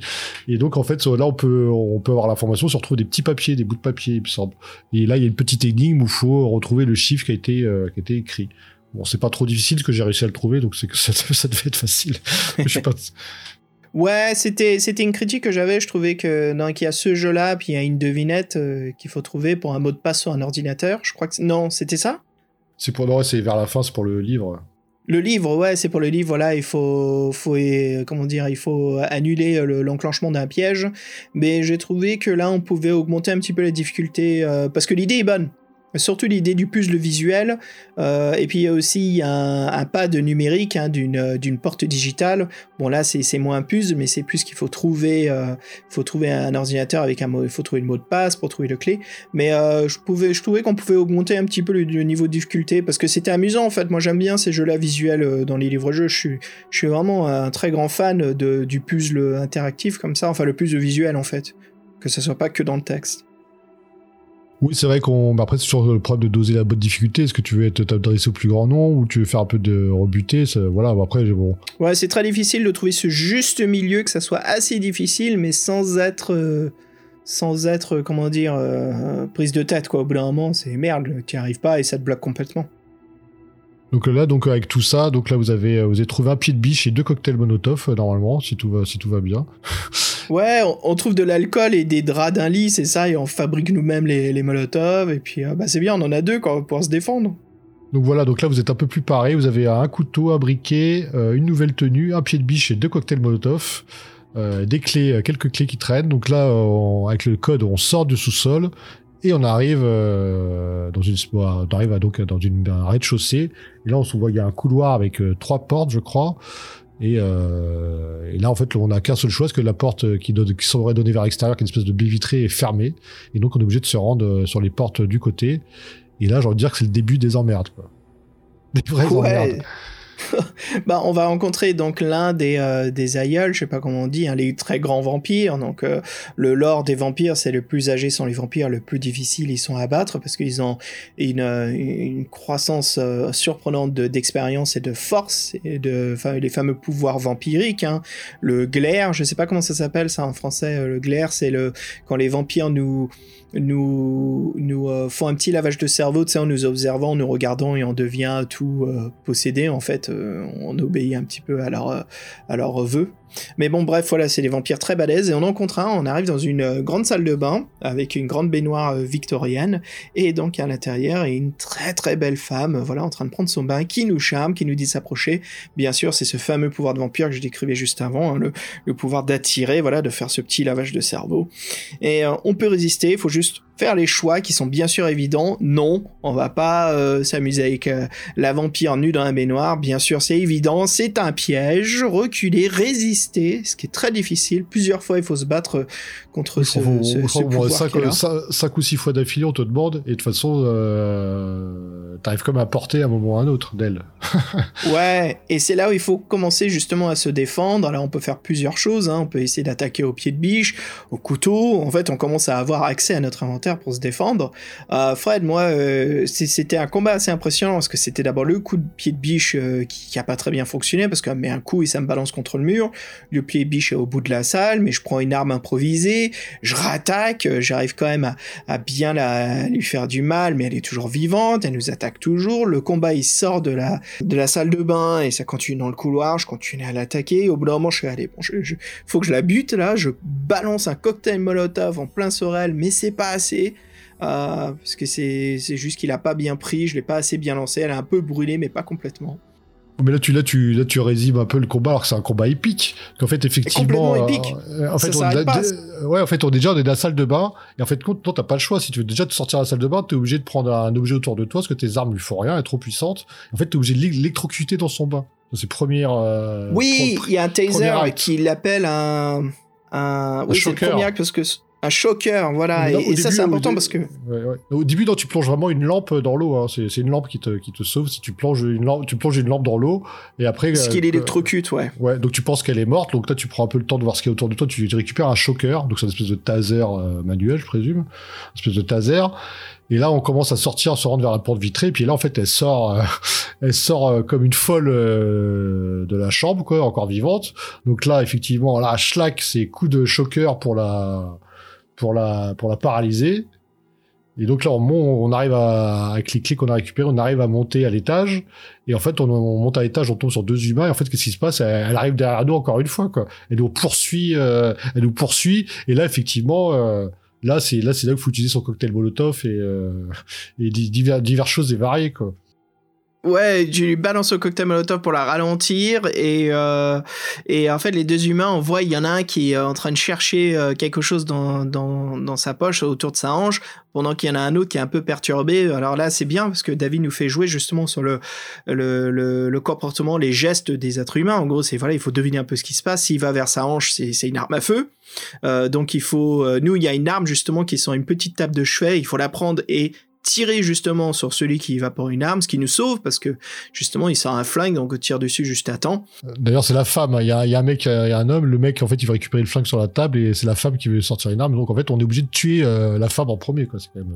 euh, Ouais. fort. Et puis on tire la, la table de chevet vers nous justement comme ça l'arme tombe dans notre direction et puis après on abat l'homme et c'est là encore une fois où c'est ce retour vers le combat de la vampire euh, de la salle de bain qui, qui est en face de nous et là encore on peut vider notre arme sur elle mais ouais et après justement on peut se servir du, pistolet pour pour la battre et c'est un petit peu de la bah de la, la- comment dire la buter quoi merde quand est-ce qu'elle meurt? Mais c'est c'est incroyable cette, cette, scène d'action, hein, la continuité, le fait qu'on avance vers le salon, on rencontre les deux autres personnes, c'est chouette, hein, c'est une grosse grosse scène d'action. Hein, c'est c'est je dirais, je pensais que c'était climax du livre, mais il y a encore une grosse scène d'action qui nous attend. En fait, c'est ça. Donc là, on s'est dit, euh, bah, en fait, là, c'était vraiment le, stéréotype de la vampire euh, magnifique, belle comme tout, euh, en plus avec ses pouvoirs de, de persuasion qui, euh, donc, on résiste de toutes nos forces, on manque de se faire tuer. Et là, à la fin, t'es tellement en, colère, euh, brûlé, qu'on voit vraiment, le vampire qui était derrière. Là, on bute les deux humains, on est à l'étage, on fait, ah, ça y est, c'est terminé. Et là, il y a la sortie, et elle est fermée. Et on entend des bruits à l'étage. En fait, on est obligé d'aller à l'étage. Et donc, il y a même une voix qui nous appelle. Il y a une espèce de, de présence qui, qui nous a senti, qui nous appelle. Et on, on peut résister, faire un petit détour par une chambre où il y a un ordinateur. Je crois qu'on trouve quelques infos. Je sais plus trop ce qu'on trouve d'ailleurs. Ouais, on a sauté un petit peu, Fred, mais il y a aussi le chapitre où on découvre un peu le, bah, les ghouls qui sont capturés, Ouais, qui sont fermés, c'est- expérimentés. Ça, c'est la deuxième salle de l'étage. Ouais. Et il y a, il y a deux moments de ghouls qui sont assez intéressants. Le premier, en Ah fait, oui, c'est euh, euh, ah oui, une salle d'examen. Oui, t'as raison, on est la, Ouais, la salle c'est pas d'examen. ouais. Mais, d'ailleurs, c'est Ouais. une rencontre qui est, qui est pas obligatoire. Tu peux la zapper, je crois. Moi, j'y suis allé Oui, par absolument. curiosité, mais tu peux, la- on peut la, on peut poursuivre entre guillemets. Bah vas-y, vas-y, raconte, parce qu'on l'a les deux fait, forcément. euh, mais il y a, y a ces curiosités du, du livre-jeu. Moi, c'est, je t'admets, au bout d'un moment, je sais que le choix est con, mais je suis juste curieux de ce que ce qu'a écrit en fait euh, l'écrivain. C'est pour ça que je fais toujours ces choix-là dans les livres-jeux. Ça m'éclate de voir euh, comment ça va, comment ça va, comment ça va devenir euh, la catastrophe, quoi. Donc raconte, qu'est-ce qu'il y a dans cette salle d'examen? Ouais, donc il y a une cage avec une présence euh, humaine à l'intérieur. On dit, et puis le mec est toujours de dos. euh, il semble pas nous avoir vus. Donc en fait, nous on a la bonne idée de rentrer dans la cage, quoi, pour dire tiens, euh, t'es pas bien. Bon, alors qu'il y a des vampires partout. euh, bon bref, on peut s'introduire dans la cage pour aller voir qu'est-ce qui se passe, ce pauvre petit homme, pourquoi il, il, il a pas l'air bien dans sa cage. Et en fait, euh, au malheur, au désespoir, c'est pas du tout un humain, c'est une goule. Donc c'est un vampire qui a pas vraiment été terminé. Et eux, c'est que pur instinct. Et en fait, je crois que ce qui nous sauve, c'est qu'il a pas une euh, non. Ce qui nous sauve, en fait, c'est qu'ils ont un point faible, le crâne. Et là, le, pied de biche qu'on avait récupéré quelques instants avant, là, euh, quelques quelques temps avant dans, les sous-sols, bah là, nous sert bien. Qu'un bon coup de pied de biche appuyé sur le crâne, il y a plus personne. Alors que toutes les autres stratégies, bah, euh, finissaient en il est vraiment il est vraiment colère le la goule. Hein. Colère, colère. Hein. Oui, c'était une scène, c'était une scène sympa, mais tu te sais très bien qu'il faut pas rentrer dans la cage. Mais t'y vas, ouais, parce que t'as Bah envie de oui. envie de te marrer dans l'aventure, euh, savoir ce qui se passe, quoi. Mais tu peux survivre aussi, tu peux euh, tu peux t'en sortir et euh, survivre quand même. C'est un peu intéressant parce que c'est une façon de découvrir que qu'il y a d'autres adversaires quoi, il y a des humains, des vampires et donc des ghouls, c'est une bonne façon d'introduire ces personnages-là. Et donc les ghouls, on va le rencontrer une nouvelle fois dans une fameuse salle où euh, donc on rentre, ça active un piège immédiatement, Fred, et il y a donc un manuscrit, un livre qui est au milieu de la salle et donc il y a des ghouls de chaque côté accrochés à un mur via des chaînes qui vont à l'intérieur du mur et qui bien sûr sont sont, euh, sont comment dire sont relâchés pour que les ghouls avancent un petit peu dans la salle. Il y a une espèce de piédestal avec euh, une, Oui. un, un objet qui nous appelle et on se dit que bon, bah, on est obligé de, de- malheureusement, il faut répondre à son appel et en fait on trouve euh, le mécanisme du piège sur le piédestal quoi. Et donc, le, mais pour désamorcer le, le, le piédestal, il y a donc une devinette. C'est euh, voilà qui est donc euh, je crois qu'on nous dit trois choses. Hein, c'est l'homme, le poisson et le cheval. Et euh, donc faut- ce qu'on peut faire, c'est réfléchir au nombre de jambes, donc 2, 0, 4. Et bien sûr, c'est le bon paragraphe auquel il faut se rendre, hein, Fred? Oui, c'est ça. En fait, il y a un mec qui a mis un, un truc mémotechnique, qui a gravé quelque chose de mémotechnique à côté des. Oui, un survivant, voilà, c'est ça. Ouais. Et euh, donc on a, on a le symbole d'un, oui, de l'homme, d'un poisson et euh, d'un cheval. Il faut, faut trouver les lignes. Bon, c'est vrai que c'est assez simple, ça vient assez vite à l'esprit aussi. ouais. Mais par contre, si, on peut parler un petit peu là-dessus, le livre nous a pas servi en, fait dans ce premier volume. Parce qu'on ramasse ce fameux objet, ce- cette relique en fait, mais à quoi ça sert? Ben, je crois que tu, si t'as bien écouté l'interview, il a dit qu'on trouvait un artefact dans le premier bouquin et que dans le premier, oui, dans la première aventure et que cet artefact-là, en fait, euh, c'était le nerf de l'histoire. Je pense que ça ressemble un peu au Necronomicon euh, dans le genre, donc euh, tout est possible. Donc ouais, Fred, ce livre qui est vachement important parce que ça va nous servir, donc on peut en discuter. C'est un peu ce, boss, euh, bah, c'est le boss final, le big boss quoi. Lyrique. Ouais, donc on redescend, en- on redescend au rez-de-chaussée et là, ben, on- il y a quelqu'un qui nous parle et là, euh, de par sa, sa façon de nous traiter, en fait, on comprend que c'est le boss. Lui, il nous propose carrément de, de faire trois tentatives pour le tuer sans qu'il lève le, sans qu'il lui lève de, de chercher à nous attaquer. Donc euh, là, on a tout notre inventaire et il faut savoir euh, qu'est-ce qu'on va faire avec euh, contre lui. Là, là, en fait, je te dis que tout à l'heure, j'étais mort trois fois, c'est fou. Je suis mort une fois contre lui, c'était un quatrième que j'ai essayé de j'ai essayé de fuir et non, c'est pas possible. Il te, il te rattrape et il te tord le cou euh, avant même que tu aies fait 10 mètres. Donc euh, voilà. Euh, ouais, en fait, ce qu'il faut, c'est avoir tous les objets pour se défendre parce qu'il faut essayer toutes les tentatives et c'est là où ça nous donne une ouverture, une possibilité de contre-attaquer Eric, Euh, justement parce que il est un petit peu trop sûr de lui-même et euh, son voilà son son comment dire son complexe de supériorité bah, fait en sorte qu'il néglige un peu les bah, notre notre envie de survivre. En fait, c'est ça. De toute façon, euh, les trois chances, euh, vous le tuerez pas à ce moment-là. Euh, ça sera que des échecs, mais il faudra quand même faire les bons choix pour pas que ce soit des, des échecs pires. et donc, euh, su- suite à cette suite d'échecs, bah, comme tout bon vampire, il commence à vous sucer le sang.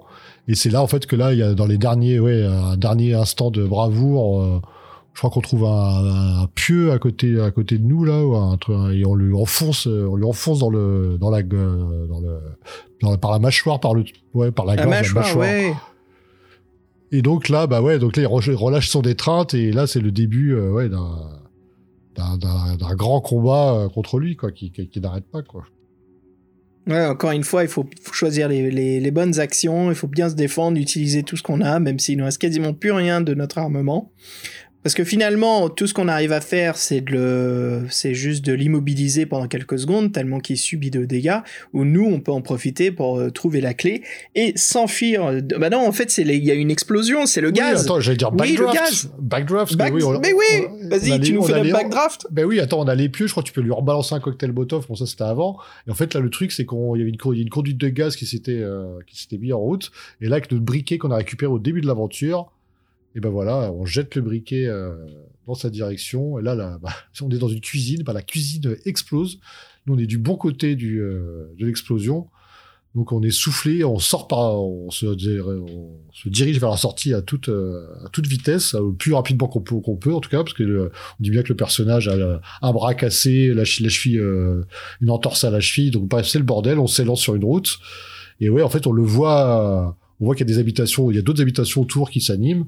Et on voit le mec euh, ouais, sortir de, sortir à la, à la porte, euh, encore vivant, et nous gueuler dessus alors qu'on est en train de fuir. Et là, c'est vrai qu'heureusement, on a, on a un allié qui, qui vient nous sauver.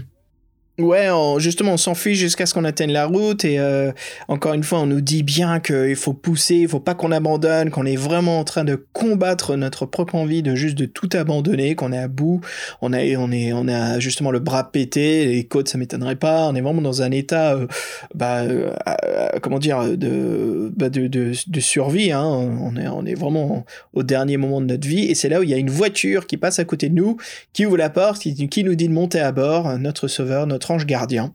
On monte à l'intérieur de la voiture et euh, il démarre euh, voilà au quart de tour. Euh, et puis dedans il y a un petit dialogue qui nous dit voilà qui nous surveillait, il nous a vu qu'on avait besoin d'aide. Et qu'est-ce qui se passe? Ben, d'un coup on sent quelque chose qui nous pique. Il vient de nous assigner à une seringue Hypodermique de, de, de- hypodermique.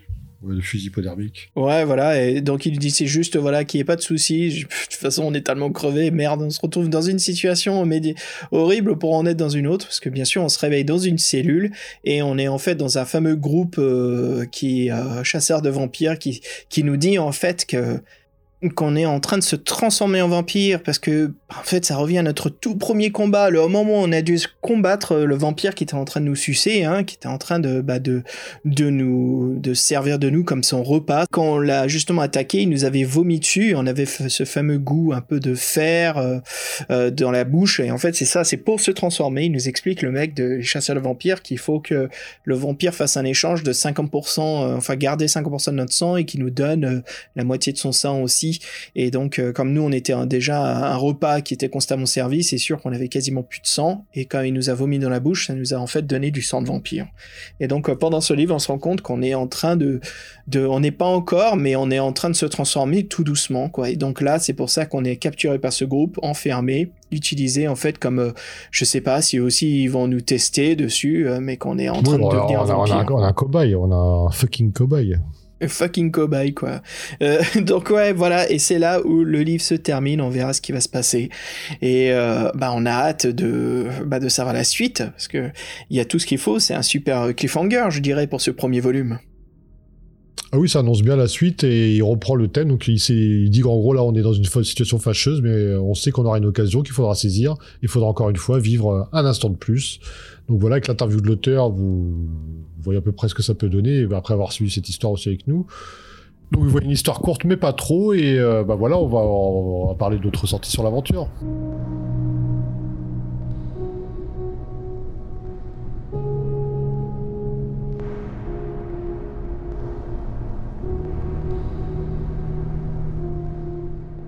Ouais, Fred, tu fais bien de le dire. En effet, euh, j'ai trouvé l'aventure euh, vraiment euh, euh, remplie d'action, un beau thriller horreur très bien fait. Surtout, comme, on en parlait avant, David qui n'a pas trop de, bah, comment dire, de- d'expérience dans le- les, films d'horreur comme ça, et je trouve qu'il maîtrise vachement bien le sujet. Euh, très prenant. Euh, je trouve le fait qu'il n'y ait pas de système de dés ou de fiches de personnage que ça marche parfaitement. Le système de faire les bons choix, de trouver les bons choix, d'avoir les bons objets, ça marche. C'est vraiment intéressant d'explorer les, designs visuels. Mais c'est court. Moi, j'ai trouvé ça trop court. J'en voulais un peu plus. Moi, ça me manquait. Je voulais, je voulais qu'il y ait encore plus de choses qui se passent dans cette maison. En gros, voilà, c'est. Et il m'a mis le croc, mais j'en voulais un peu plus.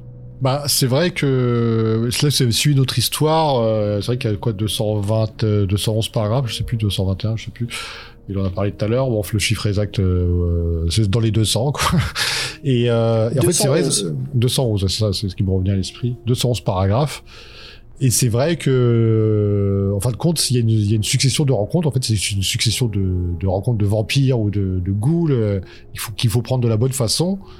C'est vrai que c'est très cinématographique. Moi, j'ai quand quand je quand je lisais, j'ai vraiment l'impression de jouer à un jeu vidéo en fait. Donc là, je, ces références au survival horror, ça me ça me ça m'étonne pas. Mais euh, c'est vrai que moi j'ai trouvé en plus que euh, moi un petit bémol que je mettrais dans cette aventure, euh, c'est vrai que les, les combats étaient très scriptés, nous on aime bien quand ça se passe comme ça. Mais un petit bémol, moi ce que j'aurais mis, c'est qu'en fait l'interactivité dans les choix est une fausse interactivité. Il y a, en fait, il y a pas vraiment de beaucoup de choix. Tous les choix qui en fait euh, qui doivent être faits, ce sont les bons choix. Dès que tu fais le mauvais choix, ou bien ça se termine par une euh, par une mort, ou bien en fait c'est un choix qui a pas trop d'incidence, que en fait euh, faut tu le faut que tu refasses un autre choix derrière qui te l'auteur t'emmène où il veut. Ou des fois quand t'as plusieurs chemins, euh, bah, on te dit bah non le chemin là il est fermé pour l'instant tu peux pas y aller donc t'es obligé d'aller là et moi j'ai trouvé que à ce niveau là il y avait il manquait euh, il manquait en fait une vraie interactivité euh, là on est carrément carrément dans le pour réussir l'aventure vous êtes obligé de passer par tous les paragraphes de, que l'auteur a, a choisi, euh, qui étaient euh, là. Vous pouvez pas avancer différemment. En fait, si vous faites pas ces choix-là, vous avancerez pas, vous êtes mort. Donc c'est même pas le one true pass. C'est pas, c'est carrément, euh, c'est pas si t'as loupé cet objet-là, tu peux pas faire l'aventure. C'est que toutes les, tous les choix, tous les, il y a, a qu'un seul bon choix. Euh, c'est peut-être que ça remplace les dés, mais moi j'ai trouvé que bah, ça limitait en fait un peu le l'histoire. Vous pouvez pas la, la rejouer en fait. Vous aurez tout le temps la même aventure. Ça c'est un, ça c'est un bémol que je peux faire pour cette euh, pour cette euh, pour cette pour cette histoire par exemple. Je sais pas si tu penses la même chose que moi. Ouais, c'est le souci que j'ai eu en fait, c'est que en finissant l'aventure, forcément on, on meurt trois fois, mais à chaque fois je m'amusais, et puis des fois je gardais un petit peu le l'index euh, entre deux pages pour voir un petit peu ce que faisaient certains choix. Je me rendais compte finalement qu'il y avait en effet qu'un seul choix, qu'une seule possibilité, et puis finalement il y a des rencontres qui sont obligatoires de passer par là. Donc il y avait euh, il y avait pas autant de possibilités monde ouverte, si tu veux, ou lieu. euh, tu sais, dans cette maison, on est obligé de passer à certains endroits. Il n'y a pas vraiment des zones qu'on peut explorer pour vivre des petits moments d'un de, de comment dire de de- d'action ou certaines euh, petites histoires ou trouver des petits moments spécifiques à l'aventure qui sent que l'aventure est euh, personnalisée et qu'elle est vraiment individuelle. C'est vrai que là, Fred, on vient le constater, on parle dans le podcast, on a quasiment tous les deux vécu exactement les mêmes moments avec les mêmes choix. Donc en effet, ça marche en tant que livre-jeu sur le moment, mais il y a un problème là-dessus, c'est qu'en fait, on lit une fois, on a déjà vécu l'expérience possible. On peut le relire, mais il y aura peu de détails, euh, il y aura peu de différences en fait. Donc ça c'est c'est un truc qui, est un peu difficile, hein, c'est que ça veut dire qu'il y a, vraiment euh, comment dire le le replay la, valeur du replay, elle est très très petite, mais ce qui compense et c'est là où je trouve que ça marche dans l'écriture de David, c'est que euh, l'aventure elle-même est, euh, comme tu l'as dit, Fred, très cinématographique, très action, c'est prenant. Franchement, ce combat contre la femme vampire, je crois que c'est, je dirais que je crois que c'est l'un des meilleurs narratifs que j'ai lu dans un livre-jeu. J'étais vraiment surpris et euh, j'étais agréablement, euh, je dirais même agréablement surpris que au bout d'un moment, je, me, crois que je l'ai dit à voix haute, euh, tout seul, quand j'étais en train de lire dans mon fauteuil, je me dis mais putain, mais quand est-ce qu'elle meurt, merde Parce que j'avais fait un choix de m'amuser pour me vider de mes deux cocktails Molotov, mon couteau, le taser, l'avoir électrifié dans la baignoire. Je lui ai dit mais mon dieu, j'ai l'impression de me battre contre Jaws, tu sais, le requin qui veut juste pas crever, quoi. Donc euh, c'était c'était super, on sent bien euh, l'adrénaline, voilà, on sent vraiment ça.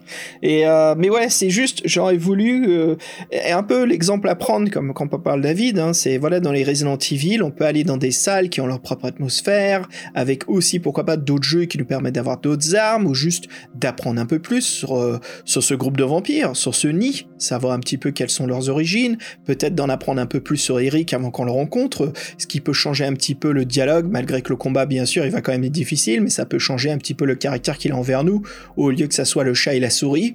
Eric, il se méfie un peu plus de nous parce qu'il a vu qu'on est entré dans des salles qu'on ne devait pas explorer. Euh, donc ouais, il y, a- toutes ces possibilités-là. Mais pour un, bien sûr, le produit qui est ce livre, hein, c'est un livre indépendant, un livre dans le héros, je trouve que c'est un très très beau travail et euh, c'est, euh, comment dire, une aventure que je regrette pas du tout d'avoir découverte, qui est vraiment plaisante, hein, qui, est, superbe, qui est, voilà, si, je veux partager, maintenant j'ai un deuxième livre-jeu que je peux proposer à quelqu'un qui me dit je veux lire de l'épouvante, pas de l'heroic fantasy. J'ai bien sûr euh, le manoir de l'enfer et maintenant donc euh, l'ascension que je peux euh, proposer. Ah, Par contre, une chose qui est très bien avec ces combats scriptés, c'est vrai que les, dés ne nous manquent pas. En fait, moi, j'étais surpris qu'il n'y ait pas de dés, mais en fait, j'ai oublié, aussitôt quand je suis rentré dans l'aventure. Et c'est vrai que, bah, là, l'aventure est difficile, que quand vous disiez les choix, vous avez des alternatives qui sont pas vraiment des bonnes alternatives. Il y a qu'une seule, bonne façon de procéder, il y a qu'une seule bonne façon de tuer le vampire. Donc, faut, faut, faut trouver la bonne. Et euh, c'est vrai, c'est une succession de rencontres cinématographiques. euh, et moi, ce que j'ai trouvé, c'est que c'est qu'il y avait aussi, on voyait qu'au fur et à mesure de l'aventure, il y avait une, une amélioration dans, dire, dans la, j'ai envie de dire, dans la confiance de l'auteur ou euh, dans, le, dans les sous-sols, c'est un peu le même champ lexical qui revenait, un peu les mêmes descriptions. Euh, on, on, on, on entendait souvent des bruits, on écoutait à toutes les portes, c'était souvent les mêmes phrases qui revenaient.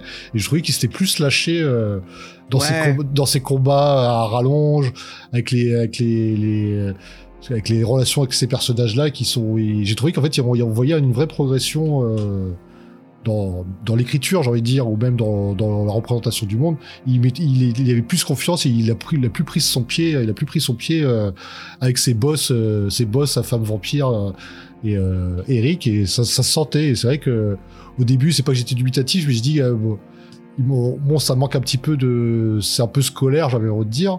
Et après, j'ai, commencé à voir vraiment l'âme de l'auteur, c'est-à-dire ses, envies. Et moi, quand, qu'il, soit fan de manga, ça m'a pas du tout étonné, parce que moi, j'ai, eu, l'impression de vivre dans un, jeu vidéo manga. Moi, j'ai l'impression que j'étais en fait quand je jouais à ce. Ouais, et ça on l'entend dans l'interview, si on peut remonter un petit peu sur David, hein, euh, où il se disait qu'il était fan de manga, il verrait pas du tout ce style artistique. Moi, je le vois absolument, Fred. Mais lui, en plus, qui voulait faire du noir et blanc, mais je vois absolument l'ascension euh, avec un style euh, vampire manga, un truc, euh, comme on Ah, dit, les, les aussi, fameuses Mais ouais, un truc, tu sais, euh, genre euh, Kazuo Umezu, Jinju, euh, Jinju, n'importe quoi, Ito Junji, ou même, comment il s'appelle, celui de l'école emportée, oh, le grand classique, Kazuo Umezu, c'est ça, Umezu? Donc euh, je verrais absolument ce style et en plus tu peux même lui donner un côté stylisé où tu trouves quelqu'un qui arrive à reprendre un petit peu ce style graphique des mangas des années 70, tu sais comme Astro Boy ou voilà Umezu encore l'école emportée ça fait très années 70 et euh, c'était un style de manga euh, très unique. Moi je verrais absolument parce que ça peut être pris très au sérieux, ça peut être très angoissant, très horreur, épouvante. Mais voilà si David nous écoute, moi je suis, mordu et le jeu de mots non intentionnel. hein. Hmm. Des couilles. tu fais la référence Las Vegas comme ça. Attends quoi De quoi on parle? Mais ouais, en tout cas, voilà, c'est juste pour rebondir là-dessus. Euh, Je, suis- scotché, je suis fan. Et le truc, c'est qu'il y a quelques photos dans le livre, voilà, euh, comme on parlait Fabien, mais il n'y a pas vraiment euh, une, un choix artistique dédié. Donc c'est à chacun notre imagination. Mais comme il est fan de manga, encore une fois, alors moi, ça serait absolument un grand délire de voir ça et que ça soit pris au, au sérieux là-dessus avec un super artiste. Nickel. Mais ouais, en tout cas, Fred, moi, ça me, encore une fois, jeu de mots non intentionnel, ça me démange de connaître la suite. C'est quelque chose que je me mettrais bien sous la dent. Mais moi, je sais pas, moi, il commence à voir, on est pratiquement mort là face à Eric, le dernier vampire. On l'a essayé de tuer trois fois, il s'est rigolé de nous. euh, on était euh, un agneau devant un loup, quoi, presque, pire que ça. Et donc, on est là, on est en train de céder. Et là, en fait, euh, on a une espèce de force intérieure qui arrive. Et moi, je voyais presque le truc du loup-garou. En fait, qu'on était un loup-garou. Là, ça m'aura fait délirer parce que bon. bref. Et je lui dis, ah, le mec, c'est un loup-garou, en fait. euh, Mais bon, oui. ça- C'est un peu osé, mais ouais, c'est cool, ça va faire des loups-garous contre les vampires. Moi, ça me parle forcément euh, en tant que Et puis ça fait un moment. Ouais, ça fait un moment. Ça, le pendulum a fait le tour, il revient là. Je crois qu'on peut ramener un petit peu sous un autre œil et un autre style esthétique les vampires loups-garous, quoi. Surtout le nouveau jeu Vampire Masquerade marche très bien sur Steam, euh, donc ouais, je crois que c'est le moment de ramener tout cet univers. C'était quoi la maison d'édition, Fred? Des jeux de rôle? Euh, c'était merde, c'était euh, Ah, je... c'était Look quelque chose. White Wolf? Ah oui, c'est White Wolf, voilà. ouais. C'est White Wolf, ouais.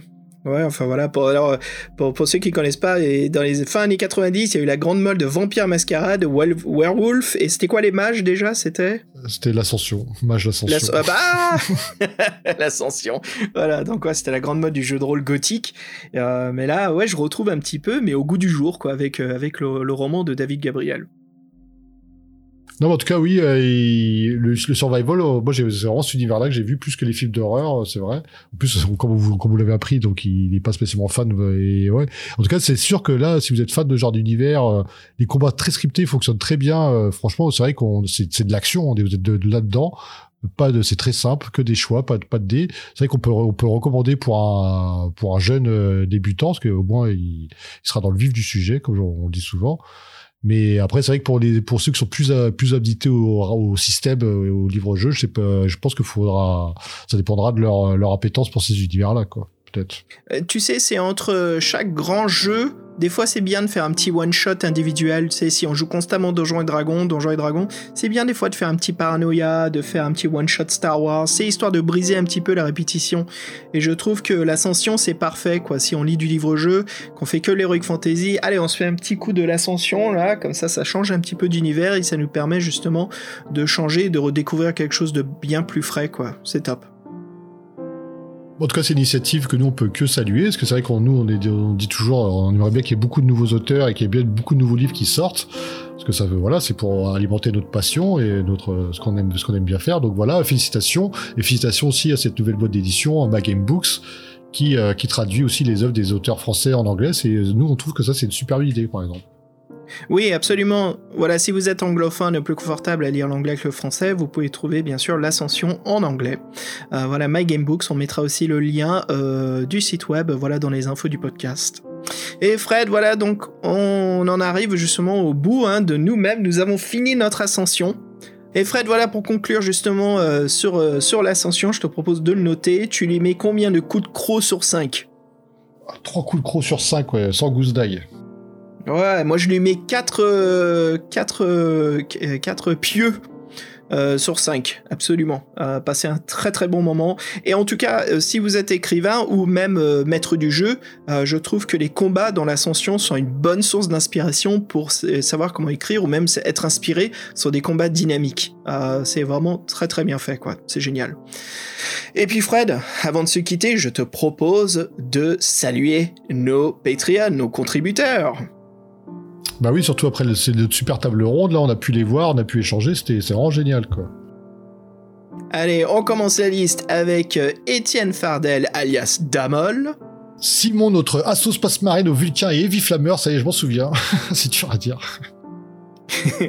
avec Ems le Joukiner, Jack, toujours Browns. Prisme X, Pascal Guesser. Jean-Christophe Como, On a notre euh, grand maître parano global, Lorcan. avec euh, Dorn JV, Et nos aventuriers, Sébastien Bellesi suivi du docteur Io. et de Guillaume Vendée. Immortel. Euh, et si vous voulez nous écrire un email pour nous dire que vous nous saoulez avec la reverb sur le mot ninja, bah tant pis pour vous. Euh, et voilà, bah écoutez, les auditeurs, auditrices, franchement, ce fut un plaisir de discuter de l'ascension, de parler d'un livre-jeu indépendant, un livre-jeu moderne. Et euh, c'est vraiment chouette. Euh, je voudrais, Fred, on voudrait tous les deux remercier euh, David et Fabien, voilà, surtout David, d'avoir bien sûr accordé à faire l'interview. Ça nous fait vraiment plaisir. Merci David, justement, bah, d'entendre. On aime bien entendre les écrivains, on aime bien entendre, leur- comme je disais, leur inspiration, leur source de savoir et bien sûr, voilà, comment, comment s'est créée l'œuvre. C'est toujours chouette à entendre. Moi, je serais étonné de savoir euh, qu'il disait que, le, livre marchotait, donc euh, je sais pas trop ce que ça veut dire, mais bon, je pense qu'ils ça, ils font pas des ventes faramineuses. Mais j'aimerais bien savoir s'ils vendent des, livres en anglais, ça m'intéresserait comme notion, ça, pour voir. Bah voilà, si tu nous écoutes, David, si tu veux bien nous écrire, nous en parler un petit peu, ça sera avec plaisir de, correspondre avec toi. Euh, Fred, ça y est, c'est la fin. Euh, que dis-tu d'un morceau de musique pour rester un petit peu dans le, dans le mood vampire, survival et, euh, euh, lugubre? Bah oui, on sera très dans la, thématique et, euh, et comme ça, les auditeurs nous, les auditeurs nous écouteront un instant de plus. Alors là, c'est un morceau que j'ai trouvé vraiment parfait pour l'ambiance, et en plus, certains d'entre vous qui sont joueurs de jeux vidéo, qui ne le sont pas, je vous le conseille, un super RPG euh, qui s'intitule Undertale. Et je voudrais donc passer un morceau de la bande originale, un morceau qui s'intitule So Cold. Et puis, euh, bah, on vous dit à très bientôt. Salut tout le monde Ouais, salut tout le monde, salut les auditeurs et salut les patriotes. Et nous, euh, on s'est bien éclaté sur ce bouquin indie, voilà, donc euh, bonne lecture. Yeehaw